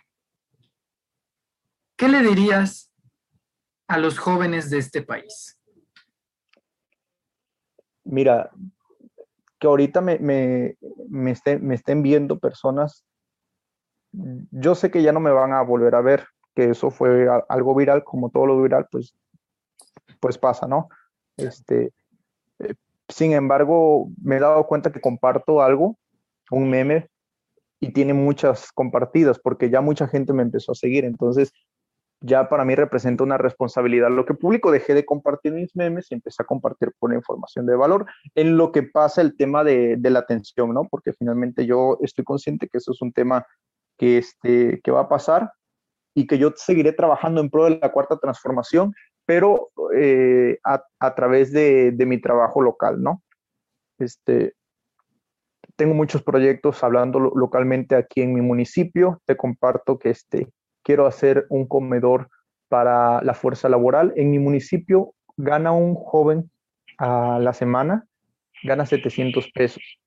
Si tú te gastas 60 pesos en una comida, que son cuatro tacos y un agua de 20, pues realmente te estás gastando más del 50% a la semana en, tu, en, la, en, la comida. Eso le suma los pasajes. Realmente yo cuando era más joven, a los 18, 17 años, trabajaba y no me alcanzaba para nada. Uno trabaja para aportar en la casa y termina no aportando nada. Entonces, eh, como yo lo viví, yo quiero hacer un, un proyecto de, de, de, como comedor para la fuerza laboral, donde los jóvenes puedan este, tener su comida a domicilio con un costo de 20 pesos.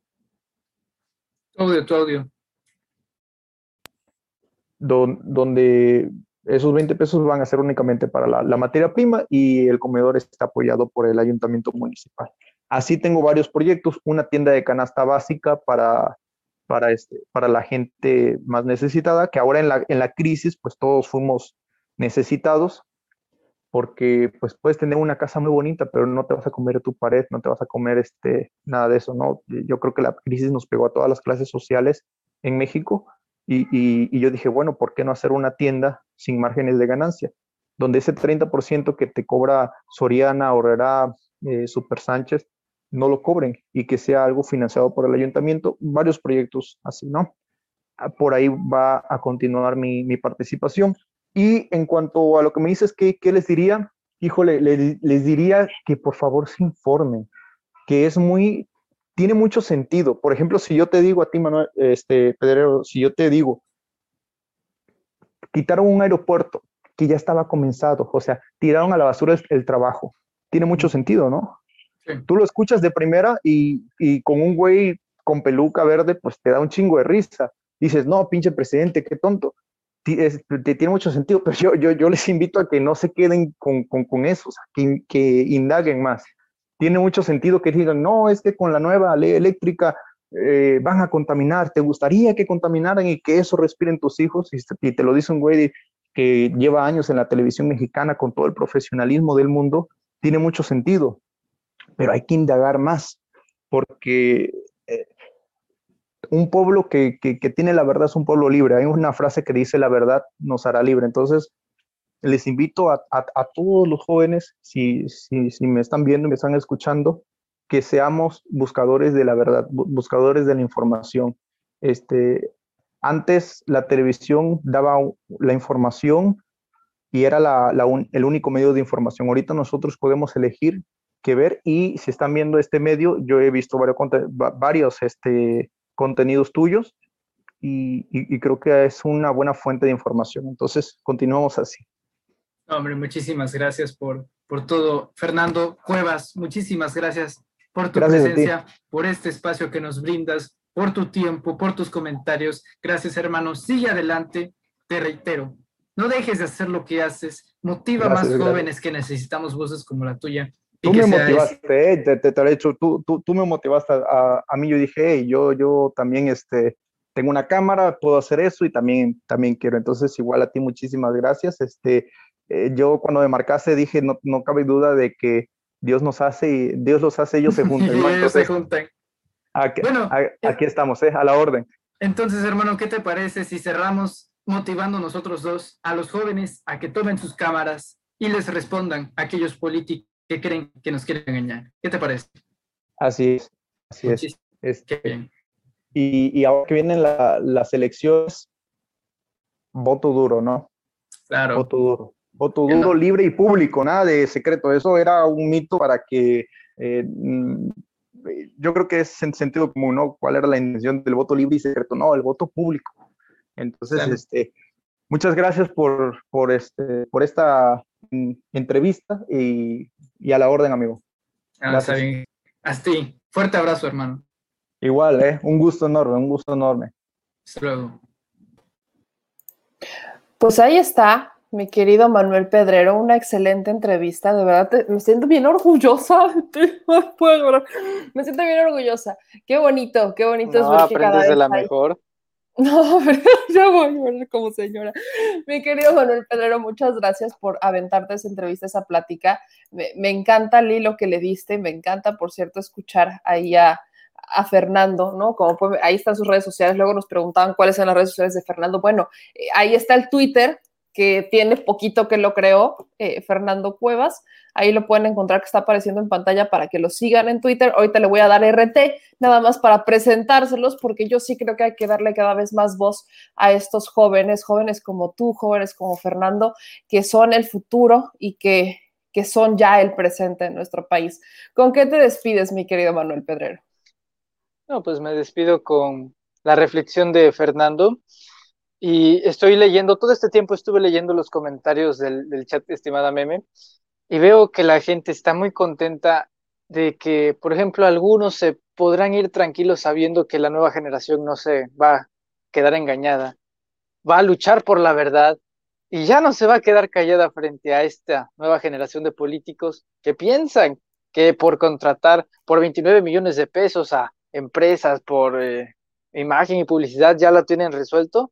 Bueno, 29 millones de pesos contrastados con una simple cámara y el efecto es el mismo. Y en algunos casos es más pesado que otro. Eso te habla de que sin duda hay una democratización, hay una retroalimentación ahora y eso es muy valioso.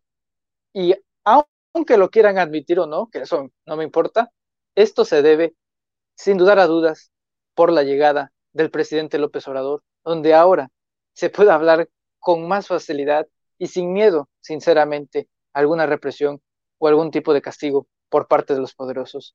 Esa es la reflexión.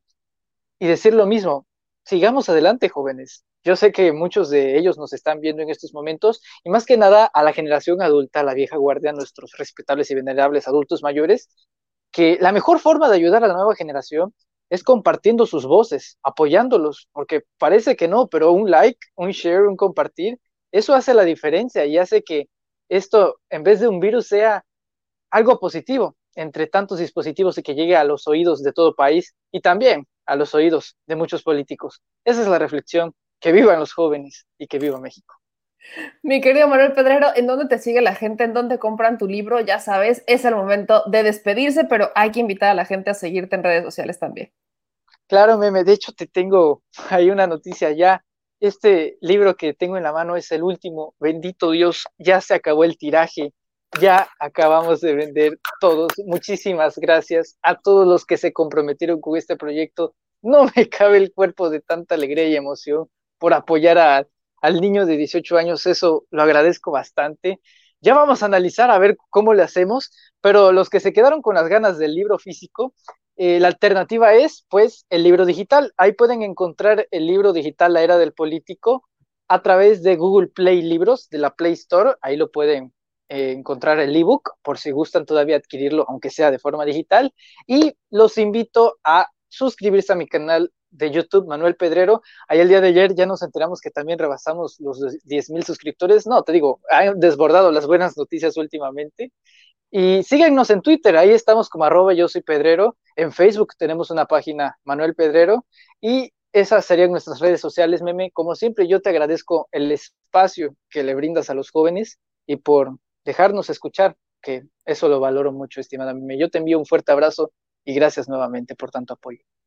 Tú sabes que este espacio es tuyo, tú sabes que este espacio es de todos los jóvenes, este espacio es de todos. Así que, mi querido Manuel, felicidades por ese gran éxito y esperemos un nuevo tiraje, esperemos un nuevo tiraje, mi querido Manuel Pedrero.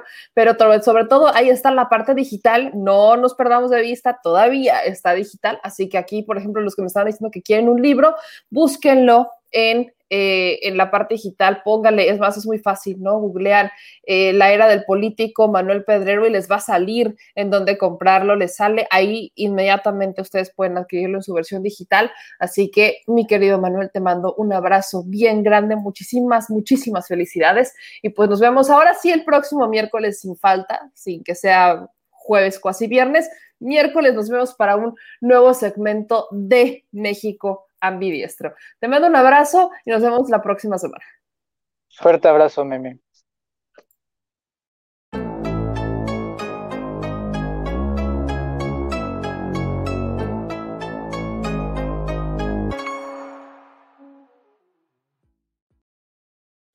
Ahora sí, fue un segmento largo, ¿no? ¿Cómo andan de desvelados? Porque todavía tenemos mucha información. Le agradezco a Joel Castañeda que nos mandaba 5 dólares de super chat. Gracias a todos los que se están comprometiendo con nosotros, de verdad. Yo sé que hoy, hoy empezamos tardecito y hoy empezamos pues para desvelarnos un ratito. Así que sigan suscribiéndose al canal, sigan dejando sus likes y activando la campanita. Si ustedes nos están viendo en Facebook, ya vi que hay 1100 reacciones en Facebook, desde los que están encabronados, tristes, sorprendidos, divertidos, enamorados y a los que les gusta. Así que gracias a María Pérez, gracias a Francisco Javier Porce, a Juan Donís, a Adriana Delgado, a Jesús Sergio, a Benjamín Guerrero, a los eh, encorazonados como Justino Aldana, a Patricia Solano Vega, a Rocío Peñalosa, Socorro Mendoza, a Verónica Venegas. Mil gracias también a Gustavo Vega, a Alejandro Venegas, Doroteo López, a Mirna A. Uribe, también a Mario Brito, Ofelia Lozano y también a Felipe López, María José de Cast, Elena Tagle.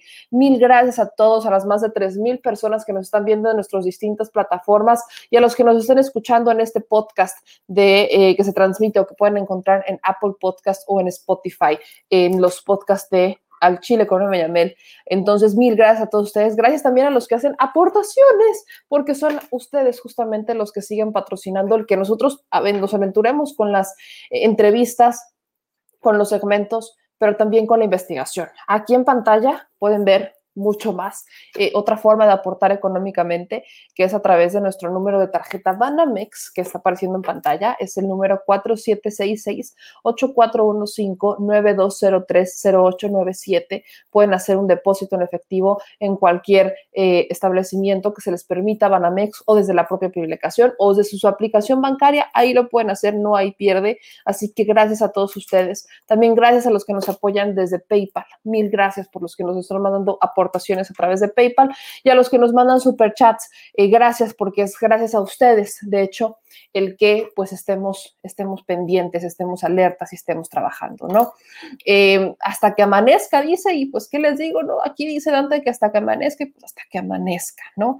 Eh, ya hablamos un poquito del proyecto de Juncal Solano en la mañana, dicen te pasas, en mi caso pretendes que no me levante a ver la mañanera, nos levantemos, nos levantemos. Acuérdense que después de la mañanera nosotros tenemos el detrás de la mañanera, así que no me voy a tardar ya tanto, eso lo, prometo muchísimo, y menos porque pues tenemos eh, otra invitada y aparte tenemos eh, eh, tema. Voy rápido con el tema porque es muy breve y de hecho es el tema central de esto. Solamente quiero compartirles un tweet y ustedes díganme exactamente qué piensan de esto. Hace no mucho, y lo pueden ver aquí en pantalla, el diputado Sergio Mayer, sí, amigos, efectivamente, el diputado Sergio Mayer eh, dice, aquí es más, lo hago grande, lo, lo hago en grande, que es lamentable e irresponsable culpar a los medios por errores personales y del mal manejo de la pandemia. Hugo López Gatel, tus justificaciones dejan mucho que desear. Propondré una comparecencia en la Cámara de Diputados.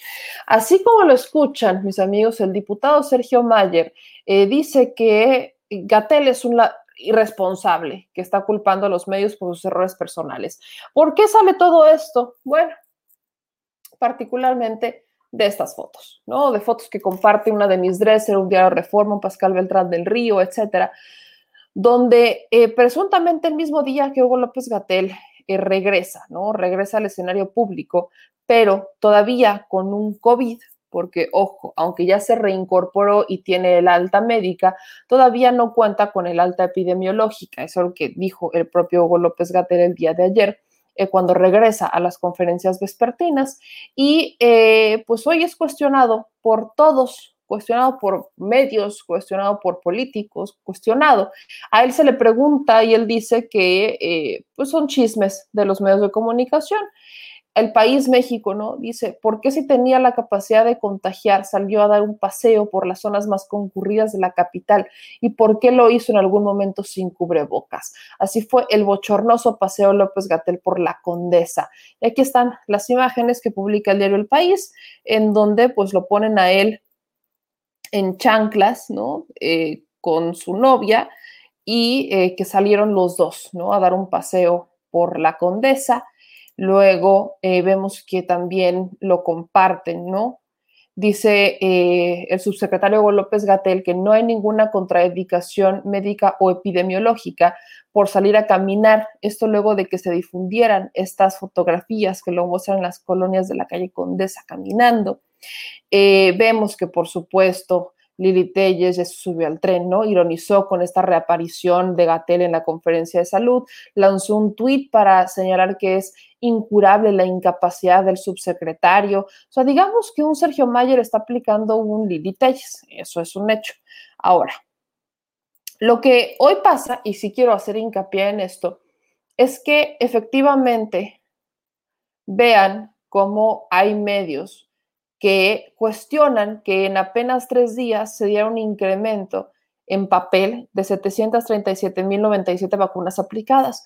Todavía hay gente que cree que no se está vacunando a la gente como se dice que se está vacunando y lo creen porque alguien lo dijo, porque los medios, algún medio lo escucharon en algún medio, porque alguien mencionó algo al respecto y porque, no sé, particularmente solamente alguien les dijo y a partir de ahí lo creen, pero no creen que se esté vacunando y no creen en las cifras que da el gobierno federal.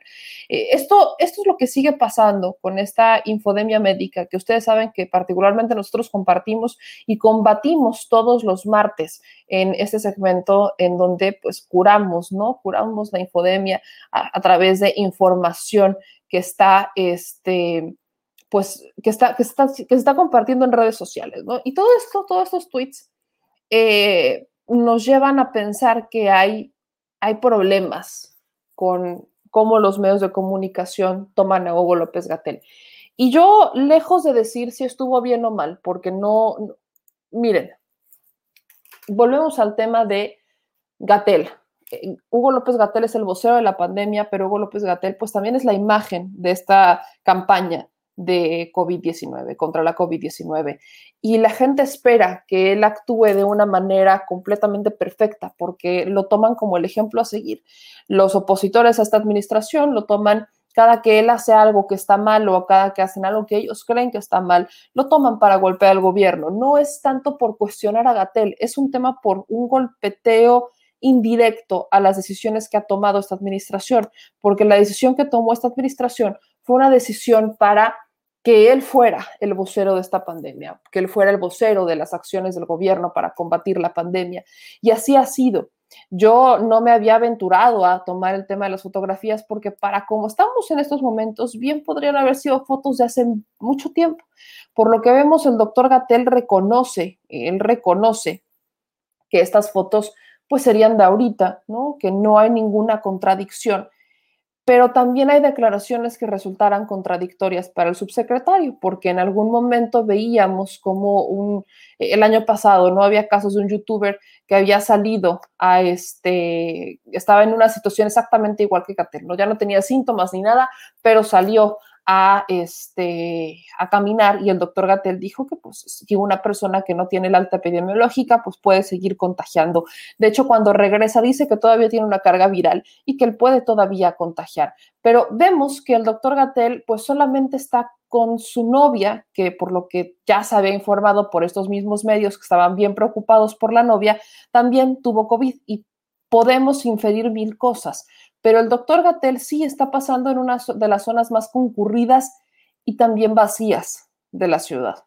No está paseando por la calle Madero, no está paseando por eh, la calle, eh, no, sé, por el Zócalo, por un mercado, no está paseando, no está rompiendo la sana distancia con personas desconocidas, no está sentándose en un restaurante, salió a caminar a un parque en la Condesa, desconocemos si quizás ahí vive y que muy probablemente salió a caminar y regresó, ¿no? Él ya no presenta ningún síntoma y mientras no presente ningún síntoma y tenga, tenga puesto el cubrebocas y eh, pues ya sabemos cómo se contagia, ¿no? Con el achú, pues mientras él esté cumpliendo con esas medidas de prevención, lavarse las manos, etcétera, etcétera, aunque tenga la carga viral, pues no se convierte en un agente que esté eh, reduciendo o que esté, que esté contagiando demasiado. Pero ojo, pese a que cumple con parte de las normas, no cumple con todas, que es que mientras tengas, o sea, si tienes conocimiento de que tienes una carga viral, quédate en tu casa. Y eso es algo que el doctor Gatel, pues no, esta vez no cumplió. Yo lo digo en serio, no lo cumplió. Y lejos de que lo critiquen como a un ser humano normal, común y corriente, como cualquiera de nosotros, se le está cuestionando por un tema de morbo, porque es la nota roja y es la nota con la que golpearían a la administración del presidente. Eh, ya solo falta que le pidan al presidente en la mañanera que por favor lo despida, ¿no? Ya solo falta que alguien en la mañanera vaya a cuestionar al doctor Gatel o le, lo vaya a acusar con el presidente en la mañanera por esta situación. Yo creo que el doctor Gatel deberá de tener la explicación, ya lo van a citar a comparecer, según el diputado Sergio Mayer, y nosotros quizás deberíamos de poner y citar a comparecer a nuestros diputados para ver qué es lo que hacen particularmente por nosotros, en vez de estar queriendo cámaras o cuadros. Pero acá, lejos de mi opinión, pues ustedes qué opinan, lejos de esto, qué es lo que están ustedes, qué es lo que ustedes opinan sobre este tema. Eh, yo insisto, bien el doctor Gatel podrá tener mil y un eh, justificaciones o decir que no rompió ni la, o que no rompió la sana distancia, que estuvo, etcétera, que estuvo en un aire, en un espacio abierto, etcétera, etcétera, etcétera. La realidad es que mientras él sea la imagen de esta pandemia, mientras él sea el ejemplo a seguir, si él rompe el ejemplo, habrá personas que lo van a romper solamente porque vieron que el doctor Gatel pudo y aplicarán la del si él lo hizo, ¿por qué yo no? En sus comentarios, dicen por acá, eh, no hay gente a varios metros alrededor de él y es un espacio abierto. ¿Cuánto tiempo estuvo afuera? Eso lo golpetear y especular sin conocimiento. Areli dice, Sergio Mayer solo quiere a través del doctor Gatel salir, tener publicidad, tan gris es el tipo y con esto sobresalir. Eh, luego nos dicen por acá, eh, Mayer fuera de Morena, el doctor Hugo López Gatel también tiene su corazoncito y aunque en persona de razonamiento crítico le ganó el amor, Dicen que le ganó el amor, mamá mía.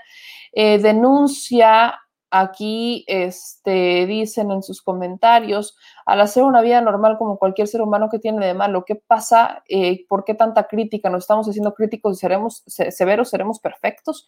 Eh, dice José Casal, yo opino lo mismo que tú. Dice Rosario por acá en sus comentarios, que ya se me van, como empiezan ustedes a subir tantos comentarios, se me van y no puedo leerlos todos. Eh, a raíz de este hecho, con Gatel están aprovechando para crear bots con todo. Los bots ya estaban, solamente los activan. Como ya se como ya siente paso en la azotea la estrellita de que no se va a reelegir, mucho menos va a, del pueblo de México. Eh, comentarios nos dicen acá. Em, mm, por acá tenía el de Rosario, ¿no? Dice, si salió López Gatel a caminar en un espacio abierto, no hay problema. Eh, hay mucha ignorancia, dicen también en sus comentarios. En Asumi Funk, desgraciadamente hay gente que solo está detrás de lo que hacen y dejan de hacer las figuras públicas. Y el doctor Gatel ya se hizo figura pública. Por desgracia les dan tela de dónde cortar. En Martín, si es el ejemplo, todos van a hacer lo que les dé la gana. En un video, una doctora fue golpeada por pedirles a unas personas que pusieran el cubrebocas. Eso, de hecho, lo pasamos antier, Aracel, ese video, cuando fue particularmente nuestro, este, curando la infodemia con el doctor Héctor L. Frisby. Cintia nos dice, cumplió con la sana distancia, no había gente alrededor, pero sí creo que se equivocó. A mi parecer, el doctor Gatel tiene un gran peso encima, muy a su pesar, siempre lo usarán para golpear. Suscribo lo mismo que nos está diciendo. Y miren, amigos, quiero retomar para ya nuestro último tema y ya poder platicar con nuestra invitada, con nuestra última invitada. Eh, lo que nos dice a F. Denuncia, acá en Tamaulipas, Cabeza de Vaca ya empezó a solicitar información socioeconómica para repartir despensas. No encuentra cómo justificar lo que se robó. Vamos a Tamaulipas, hablemos un poco sobre Tamaulipas. Hace unos minutos me mandan un mensaje de los comuneros, un grupo de comuneros en Tamaulipas donde se reporta a la Guardia Nacional la presencia de gente armada en las inmediaciones de comunidades de Xicoténcatl, en los ejidos Francisco Villa, Moctezuma, Ranchito Los Victorinos y Santa Fe. En un primer intento, la Guardia no quiso asistir de más de dos horas, llegaron a las comunidades después de más de dos horas, eh, solo pasaron por fuera, posteriormente se encontraron con el vehículo reportado, una camioneta SUV Chevrolet Tahoe, sin placas, blanca, no la registraron, se saludaron y la Guardia Nacional se retiró. Durante todo ese tiempo se incrementó el número de halcones en la zona después de que la Guardia se retirara sin ingresar a las comunidades, las camionetas de los estatales y reportadas siguieron amenazando. Eh, yo le agradezco muchísimo a Marta Olivia periodista que esté con nosotros. Eh, mi querida Marta, te agradezco mucho estos minutos que vamos a dedicarle a este tema. Me decía, y le agradezco mucho a mi querido Arturo que me pasara tu contacto, que me dijera, está pasando esto en Tamaulipas, no podemos no reportarlo, no podemos no hablar de esto. Así que, mi querida Marta, te pregunto, te doy las muy buenas noches, bueno, madrugadas, días, si quieres verlo así. Pero, ¿qué es lo que está pasando en Tamaulipas? Eh, ¿Cuál es la situación de los comuneros? Vemos aún eh, Francisco Javier García Cabeza de Vaca investigado por presuntos nexos con el crimen organizado, que él lo niega, que dice que no es cierto, lo vemos en un proceso de desafuero y vemos que eh, está haciendo una campaña de esto política como para intentar cambiar la discursiva, pero ¿qué es lo que pasa particularmente en Tamaulipas con este, con este gobernador? Sí, eh, gracias, gracias Meme por, eh, Yamel, por invitarme y gracias por aceptar ser eco de esta denuncia que se nos hace bastante fuerte en el sur del estado. ¿Qué es lo que sucede? Este, digamos, eh, eh, suspiro y respiro profundo. Eh, en Tamaulipas vivimos un estado total, un estado fallido totalmente.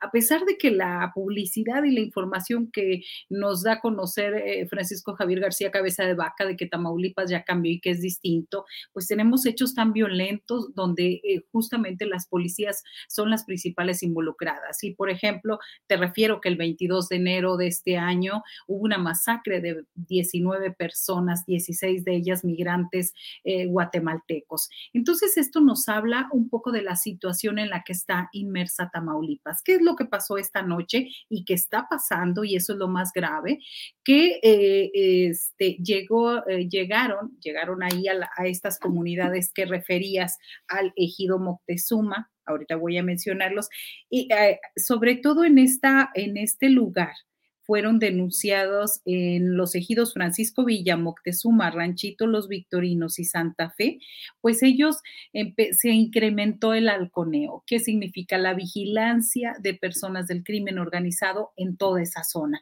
Entonces, previendo y viendo la situación, ¿y cómo te das cuenta? Porque llegan jóvenes en motos, llegan a revisar, llegan a ver, eh, se los mismos vecinos denuncian una camioneta que está bastante extraña por ahí se comunican a la Guardia Nacional, ojo, no a la Policía Estatal Preventiva, porque la Policía Estatal Preventiva está, es del mando de Francisco García Cabeza de Vaca. Ellos se dirigen hacia la Guardia Nacional después de dos horas, después de dos horas de estar esperando, no, llega una camioneta, eh, llegan unidades y ¿qué es lo que pasa? Que pues como los grandes cuates, ¿qué pasó, cuate? ¿Cómo estás eh, con la gente del crimen organizado? ¿Y quién maneja esta zona? Esta zona es manejada por el secretario general de gobierno, eh, eh, César Augusto Veraste Hostos, quien se hace llamar el truco.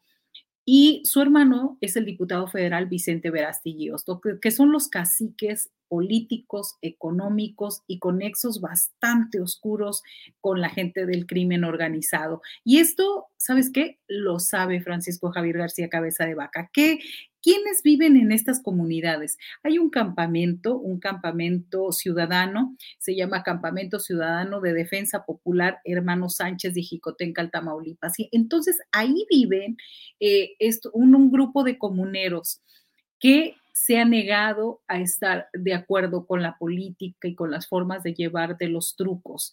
Eh, por ejemplo, ellos, había una zona comunal, y esto es el pretexto porque hay elecciones este año en Tamaulipas para diputados locales y para, eh, para alcaldes. ¿Qué es lo que pasa ahí? Pues sucede que hay unos terrenos ejidales y la compañía azucarera, el ingenio azucarero, se empieza a apropiar de estos terrenos. Posteriormente, Vicente Verástegui, el diputado federal, se quiere, quiere poner una gasolinera ahí, porque pues ahí es un paso de Huachicol. Entonces él quiere poner una gasolinera, los comuneros se enfrentan y paran las actividades de construcción y entonces el colmo es que ahora eh, la empresa demanda a los comuneros. No pueden demandar a sus propios terrenos, no pueden hacer esta situación.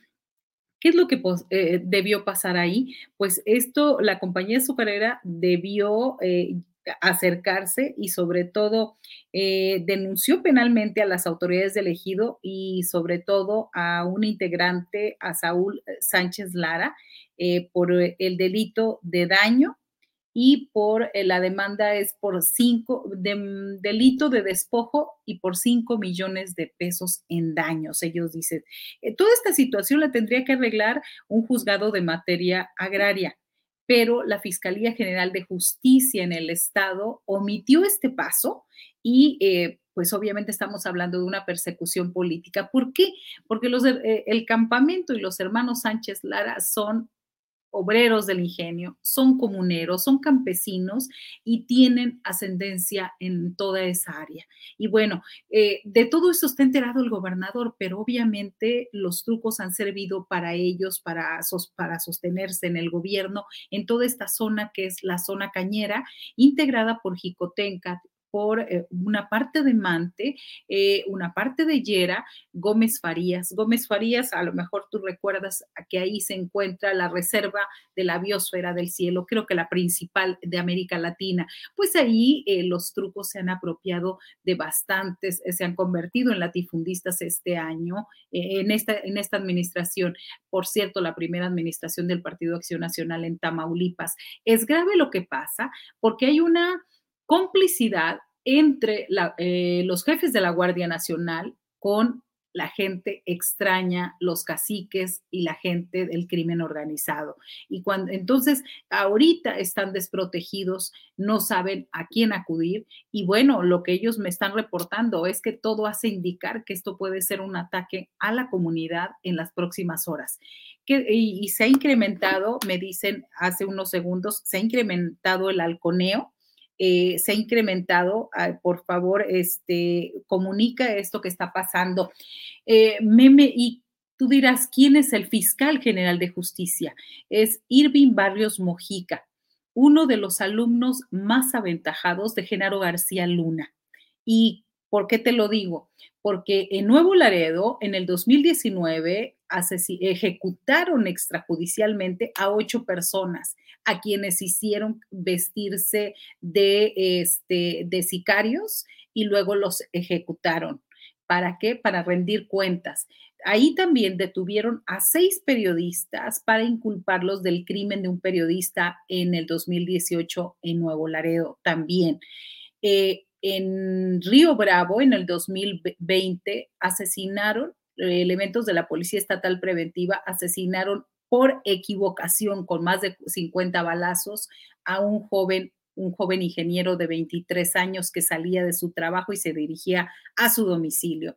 Y posteriormente la masacre de Camargo. Es decir, el fiscal ha estado involucrado en la, en la, quiero decirlo entre comillas, en la investigación de estos casos. Y en muchos de ellos se han tratado de perfectos montajes, como el caso de Nuevo Laredo, el caso donde inventaron eh, a los ocho ciudadanos vestirse como sicarios y también el montaje de ahora de la masacre de Camargo. Entonces, es grave lo que está pasando y lo más grave es que las autoridades de la Guardia Nacional se hagan de la vista gorda y se coludan con la gente de los trucos. Y ya pasó, ya pasó recientemente, el 22 de febrero eh, pasado, el 21 de febrero, eh, se detuvo a un activista de este, del campamento Choco Jiménez, que está en Ciudad Mante, a 25 kilómetros de este lugar, de este municipio. Están pegados los dos municipios, Jicotenca y, el Mante. A él lo detuvieron eh, por un disque delito de haber eh, bloqueado carreteras, lo, lo cual fue totalmente falso no eh, lo trasladaron a Ciudad Victoria y la incongruencia es de que lo detuvieron ahí en su municipio, en Ciudad Mante, se lo llevan a Victoria sin comunicarse con la familia. Eh, con un delito inventado y lo tuvieron a los 24 horas, eh, se determinó el no ejercicio de la acción penal porque no tenía ninguna prueba, porque el señor protesta de manera pacífica no de manera, no, él no cerró carreteras y todo esto. Entonces se les cayó y él lo que denunció fue esta complicidad con la gente de la Guardia Nacional y la Policía Estatal Preventiva y el gobierno de Tamaulipas. Entonces, estamos preocupados por los ejidatarios, por las personas que viven ahí. ¿Por qué? Porque sabemos que es una zona alta, con alta presencia del crimen organizado. Mi querida Marta, debo preguntarte, eh, el caso que, por supuesto que los casos que me mencionas los, los tengo frescos, sobre todo el de, el de, Camargo, porque nosotros tuvimos contacto con la familia en Guatemala y ellos, eh, ellos señalan desde el momento cero a la policía que habría eh, capacitado eh, el gobernador Francisco Javier García Cabeza de Vaca.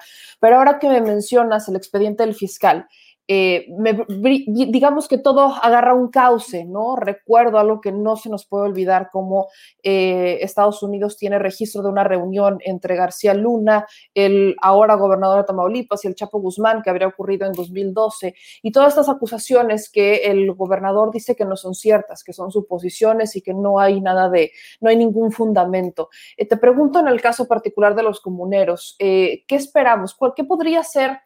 ¿Cuál es el riesgo que ellos corren? Quisiera que lo, que lo pusiéramos claro. ¿Cuál es el riesgo que ellos corren? ¿Cuál es la preocupación eh, que tienen ellos? Sí, eh, están denunciados los hermanos Saúl y Tomás Sánchez Lara. Ellos son personas muy respetadas y muy queridas, son jóvenes, o sea, tienen entre 34 y 40 años. Ellos son eh, integrantes de Morena, y ellos se registraron para como aspirantes a la alcaldía y a la Diputación Federal. La reunión más, más grande que ha tenido eh, Morena en toda esa zona justo ha sido en estos ejidos de esta situación ya se ha informado a la dirigencia nacional de Morena de que, ojo, hay un foco rojo ahí, hay una buena presencia de integrantes de Morena, hay gente que está cansada de ya este casicazgo de los trucos que lleva más de 20 años. Entonces, ya tienen todo. ¿Por qué están, por qué están ahorita hostigando? Porque obviamente quieren amedrentar a la comunidad, quieren detenerlos, inhabilitarlos y ojalá Ojalá que habláramos de un proceso judicial normal, la forma como ellos actúan eh, coludidos con el crimen organizado, eso, eso es a lo que se teme y eso es a lo que temen los ejidatarios en este momento. ¿Por qué?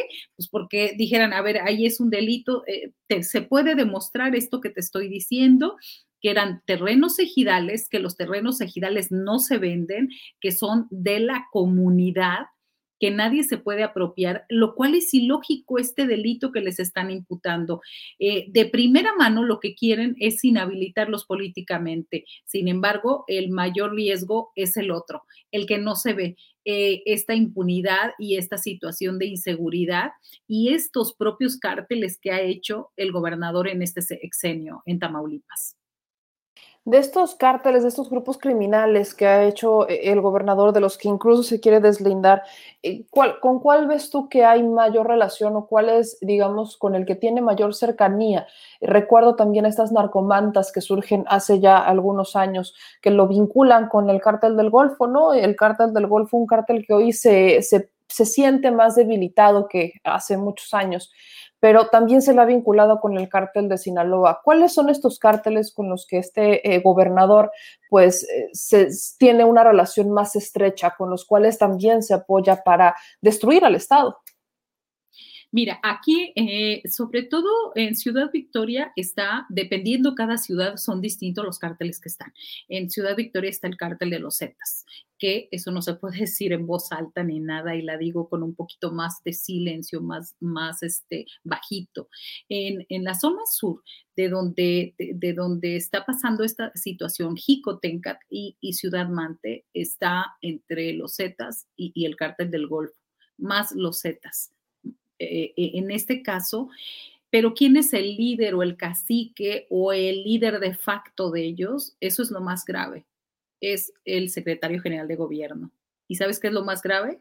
Que en caso de un desafuero de parte de hacia el gobernador, en automático quien puede quedar como gobernador es el truco.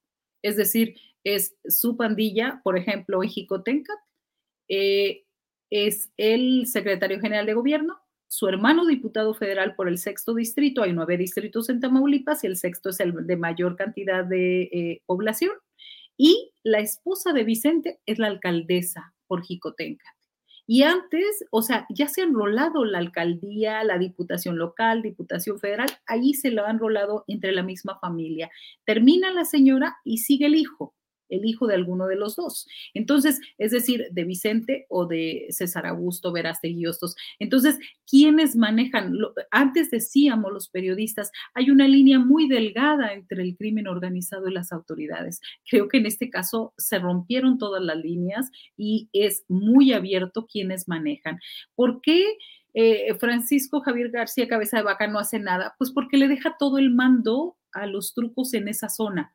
Y eso es lo más grave, porque en esa zona se fue, cerró un ingenio eh, azucarero, donde dejó en total orfandad económica y social a más de 10 mil personas.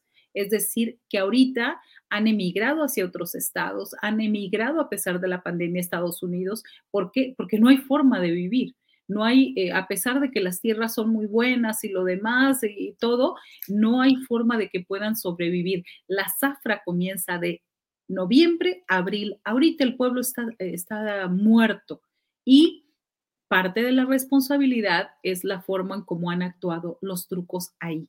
Es decir, eh, todos lo vemos, es muy evidente, es muy, eh, no es nada es casual. La forma en cómo están ahí actuando, la forma que están hostigando y acosando. Y entonces esto se suma a una situación más de la que están dando. ¿Qué se puede temer? Que vayan por ellos, que no solamente vayan por ellos, que imagínate, van por la Guardia Nacional, se los deja en automático.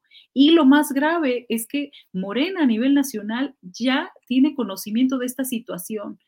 Y, yo quiero recalcar esto. A veces a la gente que está en el centro cree que eh, todo lo que importa es alrededor de la Ciudad de México, pero existimos y estamos acá y vivimos la situación.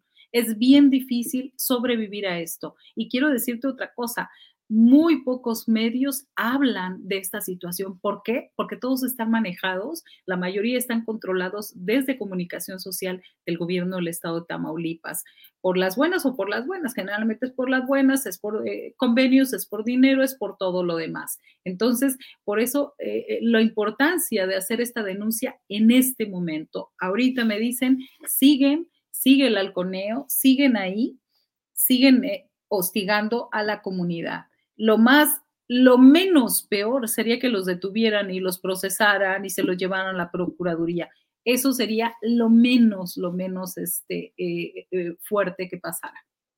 Ahí, eh, cuando yo le he preguntado al presidente López Obrador, fue una de, de, las preguntas que le hice cuando toqué el tema de Camargo, fue sobre las acciones que puede hacer el gobierno federal para meter mano en el gobierno del estado de Tamaulipas. No queda clara la incapacidad del gobernador. El caso Camargo, pues sería la gota que derrama el vaso visualmente. Yo, de hecho, le planteé al presidente, de no ser porque la Secretaría de Gobernación se involucra, probablemente ni siquiera hoy estaríamos viendo que el fiscal esté investigando el caso de Camargo. No hubiéramos visto absolutamente nada de no haber sido porque se hizo eco, se hizo ruido, se hizo mediático y entró la Secretaría de Gobernación. De no ser por esos factores, hoy no estaríamos investigando y mañana no llegarían los restos, no, se estarían repatriando los restos de, eh, de estos eh, de estos, pues, estos familiares, de estos guatemaltecos que fallecieron en Camargo, Tamaulipas, no estarían regresando a casa sus restos el día de mañana. O bueno, hoy, eh, más al ratito, hoy a las seis y media de la mañana, de hecho. pero el presidente me dice que se está avanzando con la Guardia Nacional, que es complicada la zona, que no hay, este, pues que la verdad sí es un, nunca negó que fuera un tema complicado la zona, que es algo con lo que ahí van. Pero el tema es, ahora la Guardia Nacional, me dices, por lo que, me estamos, por lo que estamos denunciando, que la Guardia no es cómplice incluso. Entonces, eh, ¿a quién voltear a ver ahora? ¿Qué preguntarle? ¿Qué pedirle al presidente López Obrador? ¿Qué cambio? ¿Qué estrategia se necesita para limpiar un Tamaulipas que ha pasado por tantos gobernadores que también han sido vinculados al crimen organizado con desvíos investigados, hasta pareciera como una maldición hacia Tamaulipas.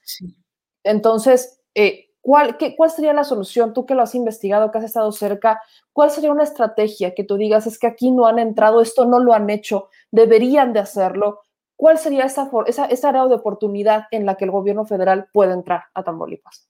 Sí, lo primero, saber, este, a mí se me hace ilógico, mira, cuando hablan de estadísticas, de, eh, en esta estadística del Sistema Nacional de Justicia y todo, donde se reúne la información, la estadística la manipula y la mandan los estados. Entonces, eh, eh, a nivel central dicen, ay, pues Tamaulipas está muy bien, ¿eh? Porque los números, pero a ver, ¿cuál es la auditoría que haces que esos números están siendo reales? Entonces, regresan esos números al Estado y, ¿qué crees? Que dicen, este, pues la federación nos dice que estamos excelentes en seguridad. Es decir, es un círculo bastante vicioso y bastante fuerte. Yo, ¿qué diría si tuviera la posibilidad de decirle, señor presidente, en Tamaulipas están pasando cosas muy graves, cosas muy graves como que esos viejos vicios que tienen las policías y que no sabemos que no van a acabar de la noche a la mañana, están demostrándose en la Guardia Nacional con este caso, este acoso a los comuneros, a los ejidatarios. Está comprobado con la detención del activista porque fue muy evidente porque la misma Oficina de Comunicación Social del Gobierno del Estado de Tamaulipas aclaró, no somos, no es el gobierno del Estado quien está deteniendo al activista Alejandro Choco Jiménez, es la Fiscalía General de la República, Delegación Tamaulipas.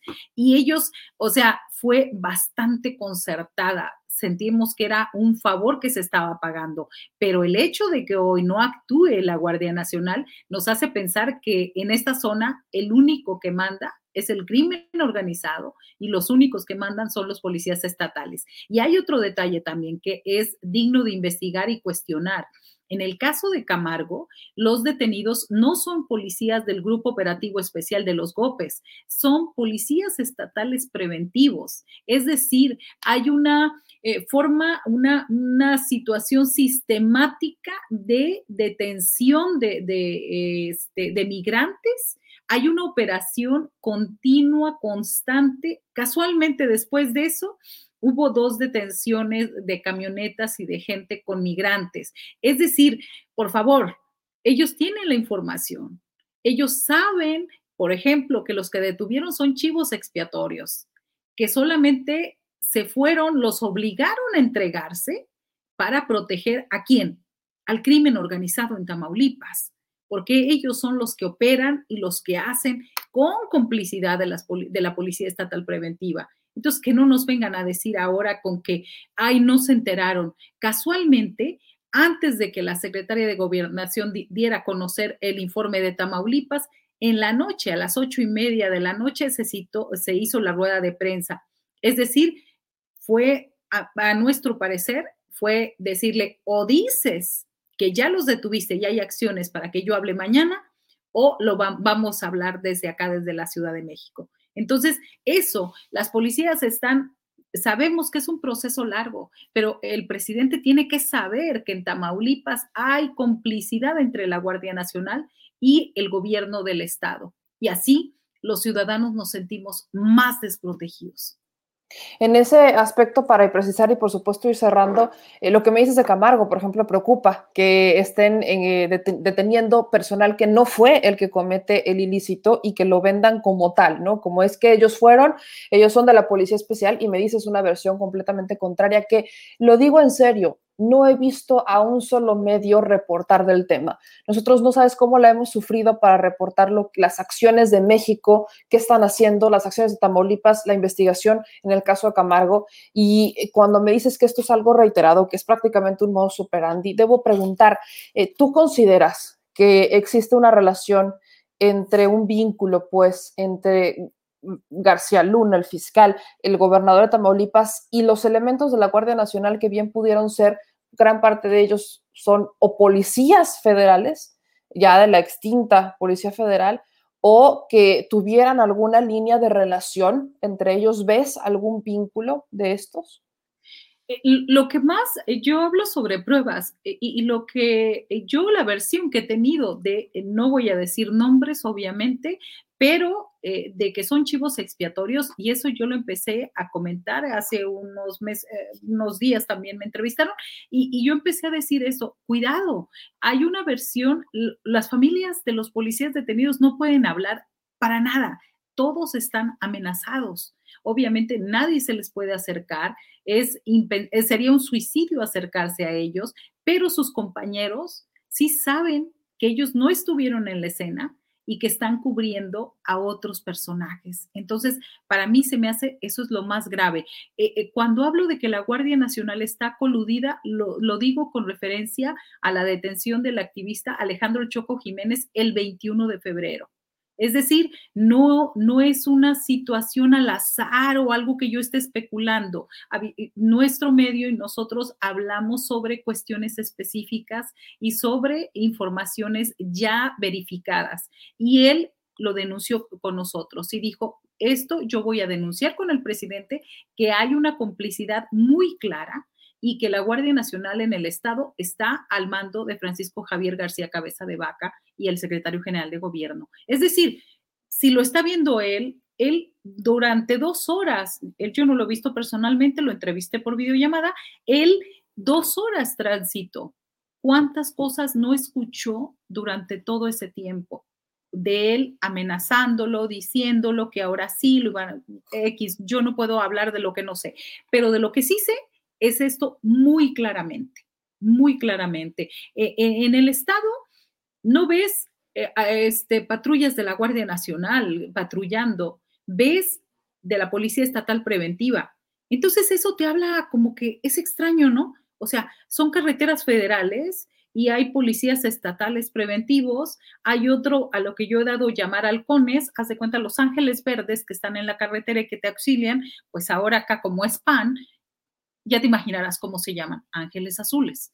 Yo les digo, estos son los halcones institucionalizados, porque es muy extraña la forma en que están. No digo que no ayuden a alguien a cambiar una llanta, eso sería ilógico porque es su función, pero yo lo que he visto es que ellos están afuera de las carreteras, están reportando como los halcones. Por eso a eso me refiero, ¿no? Entonces, es hay un personaje, Félix Arturo Rodríguez Rodríguez, no lo olvides, es el director general de Gópez, que antes era Alcayet. Es un, eh, un, personaje que fue director con el anterior gobierno de Egidio Torrecantú.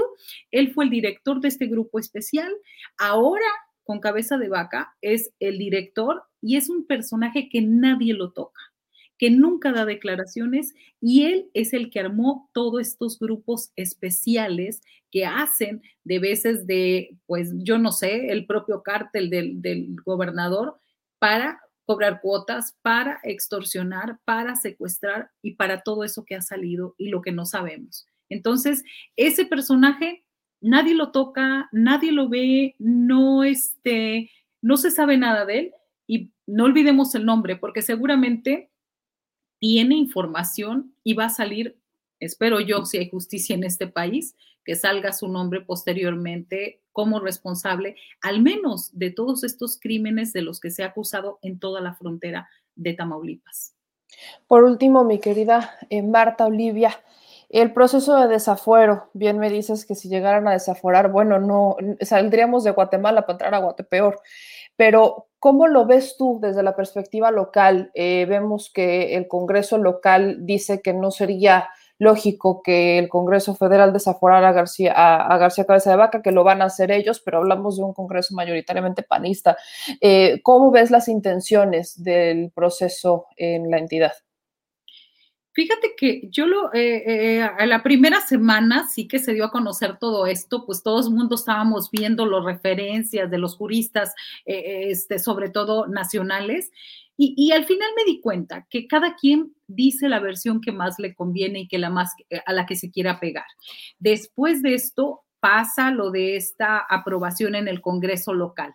A mí me parece que también desde ahí el Congreso, eh, eh, el Congreso Federal podría impugnar esta determinación.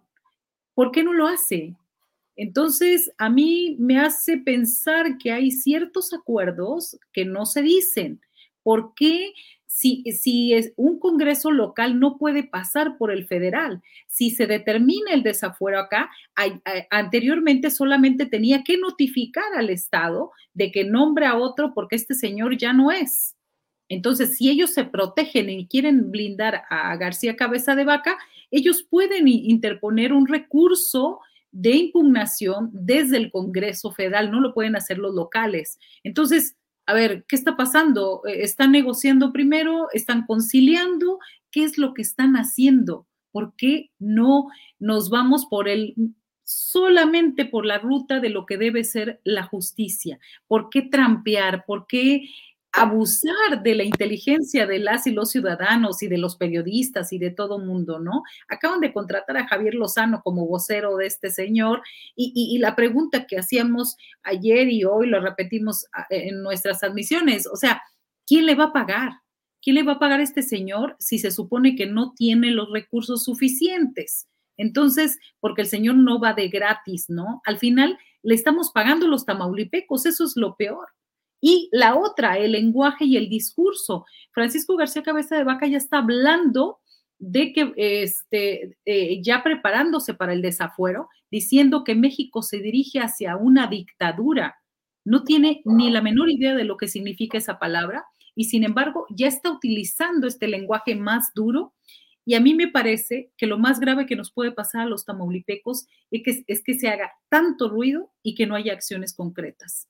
Porque la verdad es increíble la forma en que este señor se ha enriquecido, en la forma en que han transado, en la forma que han, eh, en la forma en que tienen a Tamaulipas ahora.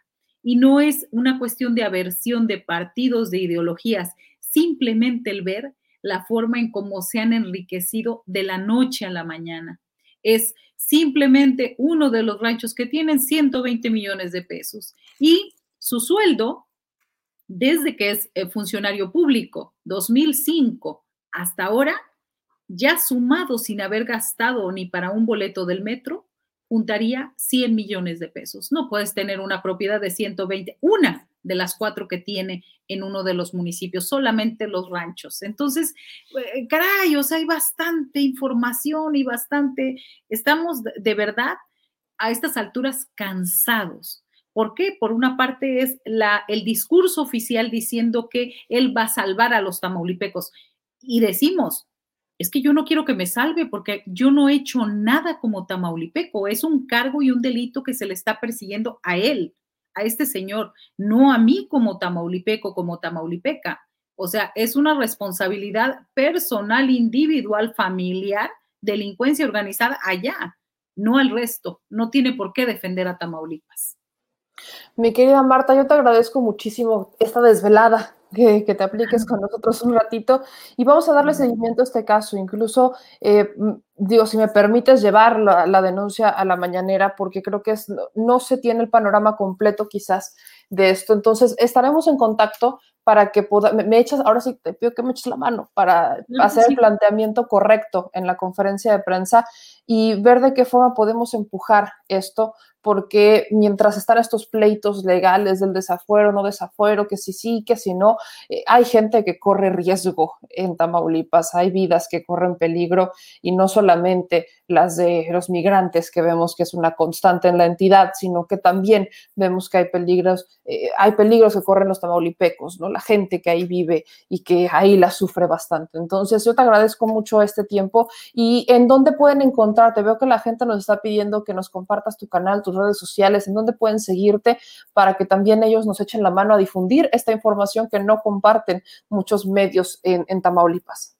Así es, el sitio se llama En un 2x3 Tamaulipas, así como está aquí en mi nombre, y el canal de YouTube eh, también es En un 2x3 Tamaulipas, y en Facebook estamos también en un 2x3 Tamaulipas. Este, eh, les agradezco y, quiero, me esperé y dije, cuando me dijo Arturo, este, podemos abrir el espacio, vamos a hablar, dije sí, porque no depende de mí, es de gente que está amenazada en este momento. Y tal vez desde la Ciudad de México no se ve la dimensión de lo que está pasando aquí en esta zona, que no solamente son autoridades, es complicidad, es Guardia Nacional y es crimen organizado, lo cual es bastante grave. Gracias, me, me llamé. Te agradezco a ti, mi querida Marta, por esperar y bueno, vamos a seguirlo difundiendo. Mañana también lo sacamos en The Mexico News y bueno, pues ahora sí que buenas, buenas noches, buenos, días. buenos días, buenas madrugadas, mi querida Marta, te agradezco mucho. Buenos días. Hasta pronto. Hasta pronto.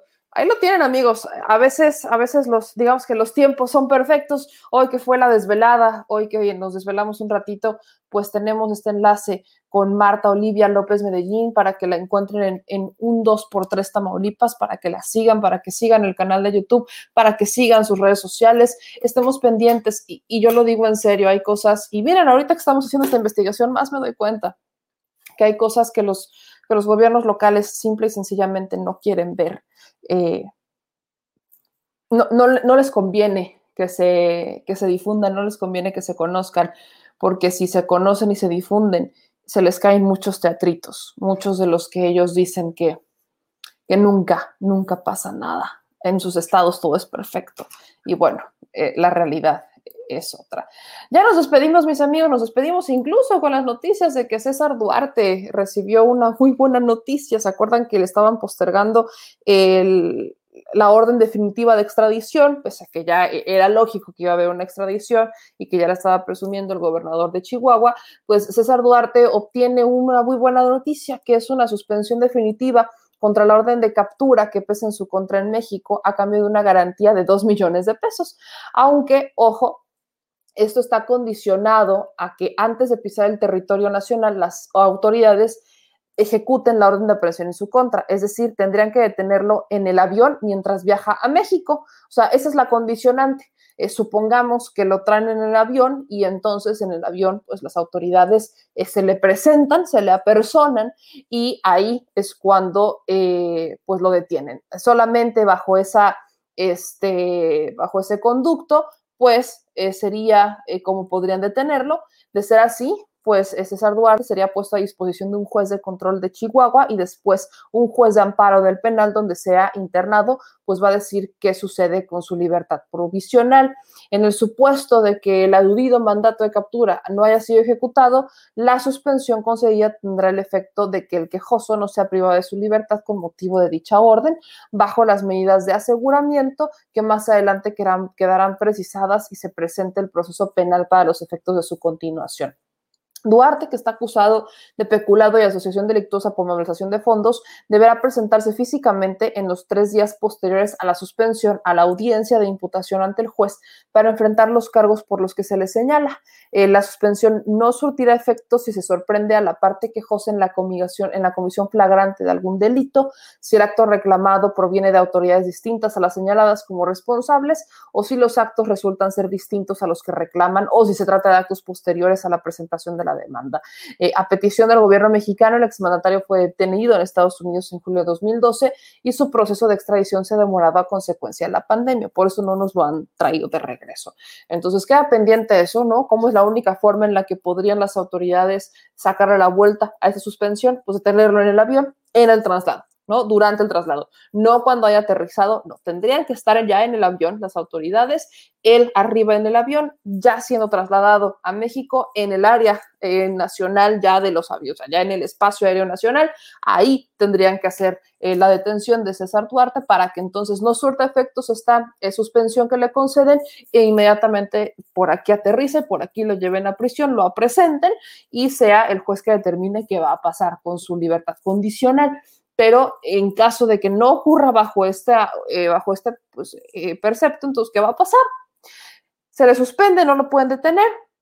A los tres días de la suspensión, o sea, por aquí está la orden de aprehensión, es citada para una fecha, no lo detienen, pasan tres días y él tiene que ir voluntariamente a presentarse con un juez, eh, presentar la garantía y demás. Eh, ¿Cómo se rompería esa suspensión? Pues supongamos que en vez de que sean las autoridades de Chihuahua, que este caso lo retome la Fiscalía General de la República y que presenten ellos como los este, quejosos, ¿no? Como, los, eh, como la autoridad que estaría este, agraviada, la autoridad pues, distinta, es una autoridad distinta, porque la, eh, la actual orden de aprehensión la emite la Fiscalía de Chihuahua. Entonces, podría ser a través de la Fiscalía General de la República, que sea una imputación a través de ese lado, entonces ahí no podría, por otros delitos, delitos que no están relacionados con estos que tienen que ver con eh, temas en Chihuahua, ¿no? que es el peculado y la asociación delictuosa por malversación, por malversación de fondos, y este también si es que eh, los, los, actos resultaran distintos a los que se reclaman o si eh, se trata de actos posteriores, ¿no? Si el, la, demanda, ¿no? La presentación de la demanda ocurre en una fecha y los delitos que se presentan son de esa fecha y entonces aparecen delitos de dos días después eh, distintos o relacionados con lo mismo, pero de dos días después, pues ahí ya no aplicaría entonces la suspensión. Eso es lo que pasa en el caso de César Duarte, ya encontró una salida medio fácil, pareciera, hay que ver cuál va a ser las, eh, pues la estrategia legal que van a llevar a cabo. Esta le corresponde a la Fiscalía de Chihuahua porque ellos son donde está el caso. Ahí es en donde ellos han tenido y lo han llevado, es la Fiscalía de Chihuahua. Entonces, pues vamos a ver cómo funciona. Vamos a ver cómo le funciona esto a Javier Corral, que lo ha politizado mucho y lo agarró de bandera para querer ser gobernador, diríamos por acá. Ya estamos despidiéndonos, mis amigos. Aquí voy con sus comentarios. Dicen a poner sus chayote likes, dice mi, querida Fifi Chaira. Pues échenles con los chayote likes, oigan. Yo los veo muy cortos. A mí, mis queridos moderadores, ¿cómo andamos de likes últimamente? ¿Cómo andamos de likes en este espacio? Eh, dice Portones, eh, que ya detengan al gobierno en Tamaulipas, la gente no se da cuenta de al menos de una fechoría, es porque de plano están muy tontos. El problema es que la gente se da cuenta, pero las autoridades hacen guajes. Guadalupe GT dice, urge una reforma al sistema judicial. Eh, Alejandro me pregunta, ¿regresarías al Partido Verde o dejarías el noticiario por algún otro partido? Gracias por la desvelada y ojalá nos avises cuando no hagas al Chile por aquí. Eh, no, no regresaría al Partido Verde. Eh, dejaría el noticiario, no, no dejaría el noticiario, incluso si regresara a la política y todo esto, este espacio seguiría aquí. Por eso no sé cómo le haría, pero eh, sí, seguiríamos haciendo noticias, seguiríamos teniendo estos programas, aunque yo regresara a la política, si es que algún día pasa, esto no para, esto seguiría, quizás optaríamos por un formato diferente, pero esto seguiría. Y sí, eh, les voy a poner, no estoy tan acostumbrada a los mensajes, a las publicaciones por YouTube, pero también aquí se las voy a poner. Ustedes, gracias por esa, esa recomendación, mi querido Alejandro. Este, luego nos dicen aquí, Buenos días, mi querida, un saludo y un fuerte abrazo desde Ciudad Juárez, Chihuahua. Eh, gracias a todos ustedes. Eh, Néstor Núñez López es alcalde de la demarcación Cuauhtémoc, Ciudad de México desde 2018. Eh, dice Tiago Siyu, señorona periodista. Gracias por desvelarte con nosotros, nos dice Alfonso, que nos ve en Facebook. Eh, gracias, Dios nos bendiga. Comandante, pues que dice que les usan mis chinos. Eh, Bárbara dice, a pobre Tamaulipas, están desagrando, necesita justicia. Claudia, saludos, meme desde nuestra hermosa Puebla, un bello estado tan divino, no es porque yo haya nacido ahí, pero es hermoso estado Puebla. Mejor me quédate con nosotros, pues yo aquí estoy, aquí estoy. Este, saludos desde Fort Worth, Texas, nos dicen. Eh, hace rato caminando en las calles de mi ciudad, una mujer me pellizcó las nalgas. ¿Qué hago? Eh, denúnciala. Eso deberías hacer. Si es que te pellizco las nalgas, pues no sé, podrías empezar por ahí. Eh, dicen, buenas noches, ¿me sabes algo de la, del caso de posesión infantil de la youtuber Just Stop? Eh, ¿Qué sé del caso de posesión? No hubo un caso de posesión infantil con Just Stop. Lo que pasó con Just Stop es que ella, eh, hace algunos años, una chavita, eh, la grabaron mientras la violaban y le metieron una botella. La, la violaron con una botella. Y Joss usó ese video, eh, se burló usó ese video y se burló de ella. Y la chavita hoy ya creció un poquito más y la denunció a ella y a los, por supuesto, a los violadores los, denuncia y ahora Just Stop está en un problema porque dice que se salió de contexto, que no es así, que no sé, ya, ya, ya saben, ¿no? Eh, es un tema legal complicado porque efectivamente ella difundió imágenes y se burló de eso. Hoy ya existe la ley Olimpia, antes no existía la ley Olimpia y partamos por ahí ella difundió videos de una, de una violación y se burló de ello. Aquí hay daño moral por lo mínimo, digo, por lo mínimo de un daño moral por parte de ellos, Stop hacia la, hacia la pequeña, ¿no? Gabriela, perdón, dice, gracias, meme, a todos mis amlovers, bonita madrugada y ánimo, no nos queda más.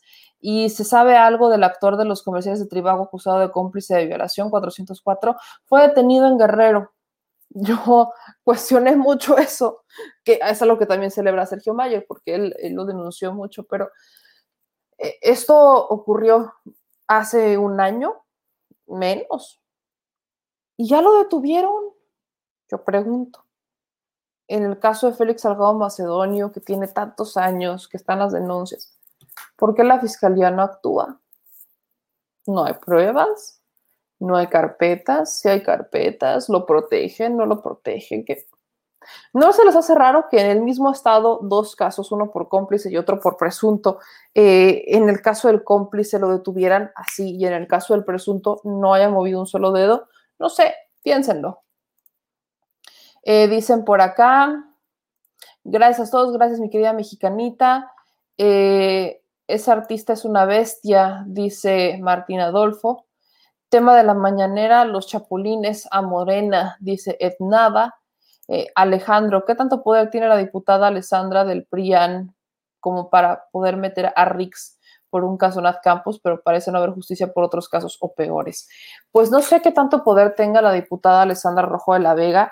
Ella es la, misma diputada que fue a la marcha feminista y que de hecho eh, subió un video, no sé si ya publicamos la nota hace ratito, que subió un video donde estaba eh, pues contestando todos los que le criticaron, incluso de su propio partido que le criticaron haber ido a la marcha, y dice que quizás ese sería su último mensaje público, este, como persona pública sobre el tema.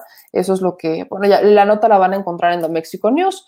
¿Qué tanto poder tenga? Pues poder tiene influencia, dejémoslo así. Eh, cuando hablamos de poder, no, creo que tenga mucho poder, es influencias las que tiene, no solamente por a lo que se dedica, sino porque eh, es de una familia famosa, es su hermano futbolista, eh, la hermana este, atleta, atleta seleccionada nacional incluso, eh, los padres, eh, socialité, dueño de restaurantes, antros, bares, eh, etcétera, ¿no? Ahora tienen gimnasios, etcétera. Entonces, pues poder, poder mediático tiene, influencias tiene, recursos tiene, eh, hablemos de ese tipo de poder. Un poder como un gobernador no lo tiene, pero sí influencias, esas sí las tiene. Eh, si es una eh, persona que tiene influencias, tiene contactos y tiene un poder mediático. Eso pesa últimamente, yo lo he dicho muchas veces, pareciera que nos conformamos solamente con lo que se puede hacer a través del poder mediático y no desde lo poder, poder judicial, que es ahí donde pesaría la verdadera justicia. Particularmente pienso eso. y pues listo, ya con eso nos vamos porque también uno tiene que descansar aunque sea un ratito porque mañana hay mañanera, nos toca estar pendientes, nos toca informarla y nos toca programa a las 10 de la mañana en el detrás de la mañanera. Yo les agradezco a todos ustedes por estar presentes en este espacio, por desbañarse, por desvelarse con nosotros. Síganme en mis redes sociales, ¿no? Aquí la encuentran arroba memeyamelca en Instagram. También estamos en Twitter como arroba memeyamelca. Se los agradezco infinitamente. Y pues por supuesto siguen leyéndonos en damexico.news. Ahí van a encontrar muchas notas y también en nuestras redes sociales. No se les olvide, por favor, darle like, suscribirse y activar la campanita. Y tampoco se les olvide, por favor, pues seguirnos en todas nuestras redes sociales. Si nos están viendo en Facebook, no solamente nos sigan, sino también pónganle me gusta. No se les olvide el me gusta. Es muy importante que le pongan me gusta porque de esa manera, pues ahora sí, nos están ayudando a ser cada vez más, nos estarían ayudando a tener cada vez más eh, seguidores, más compartidas. Yo sí se los pido encarecidamente, entonces estén pendientes y activen las notificaciones, activen las notificaciones en Facebook para que sepan cuándo estamos subiendo videos nuevos, etcétera. Eso es lo que necesitamos en Facebook, que nos compartan porque también ahí compartimos otros videos, aunque no sean del noticiero, y les pido que también se suscriban, activen las notificaciones aquí en YouTube para que les avise cuando tenemos una publicación o cuando hay un nuevo video. Yo les mando un beso, nos vemos mañana ya, espero que en el horario normal para cerrar la semana de viernes. Les pido una disculpa a todos por estas desveladas, por estos cambios de horario, pero es que pues sí hemos estado en este trabajo de campo, en esta investigación que estamos realizando. Ya les digo, no les puedo dar más detalles porque eh, estamos cuidando mucho el caso, particularmente son, son temas delicados. Entonces estamos cuidando muchísimo el caso y eh, pues espero que, que nos ayuden después a difundirlo, a compartirlo y a estar pendientes. Entonces, gracias por todo este apoyo, paciencia al menos estos días que vamos a estar todavía eh, fuera de casa para hacer esta investigación, un trabajo de campo y pues gracias a todos y a todos. Yo los veo eh, mañana, mañana a las 10 de la mañana, después de la mañanera, en el detrás de la mañanera por sin censura. Así que descansen, duerman rico. Los que están despertando, pues muy buenos días, buenos días a todos, pero pues los que están despertando porque tienen un uso horario distinto, ahora sí, a chingarle, ya se fueron con la información, el análisis y con todo, con todo lo que resta. Yo les mando un beso, sigan apoyando a nuestras asociaciones, a nuestros amigos de Fundación Toby, de Amor Sin Raza, a todos, a los de Patitas, a, a todos, a todos los que nos están ayudando en donde estén. Mil, mil gracias. Así que dicho eso, yo les mando un beso. Adiós.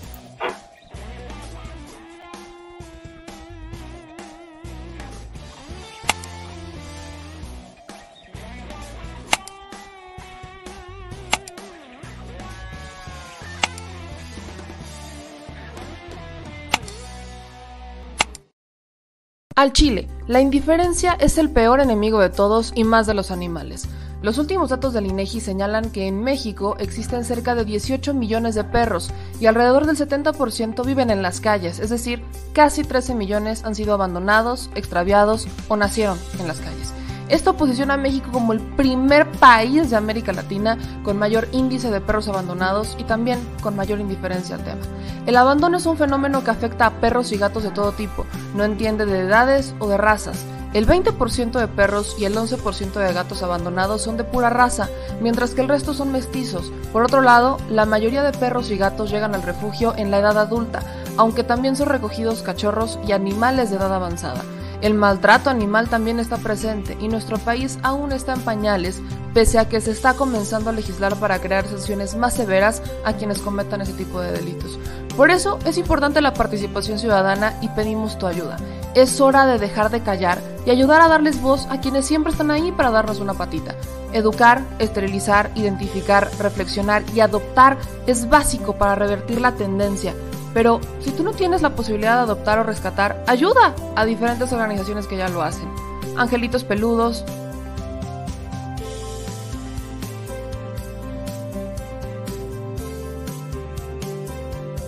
Amor sin raza.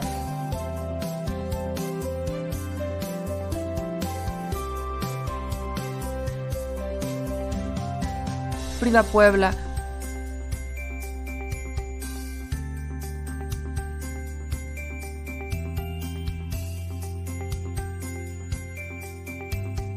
Rivera Rescue.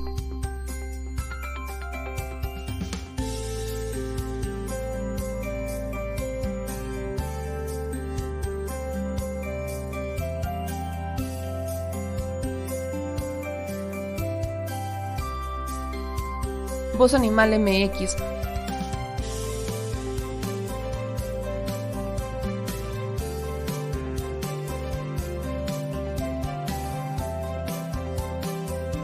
El albergue San Cristóbal,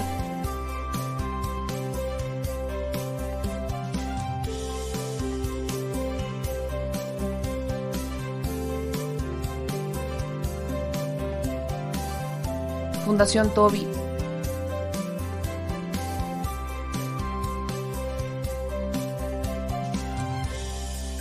o Patitas Invisibles son algunas de las organizaciones a las que constantemente donamos y apoyamos, pero no es suficiente. Ayúdanos a que sean más voces las que salven vidas.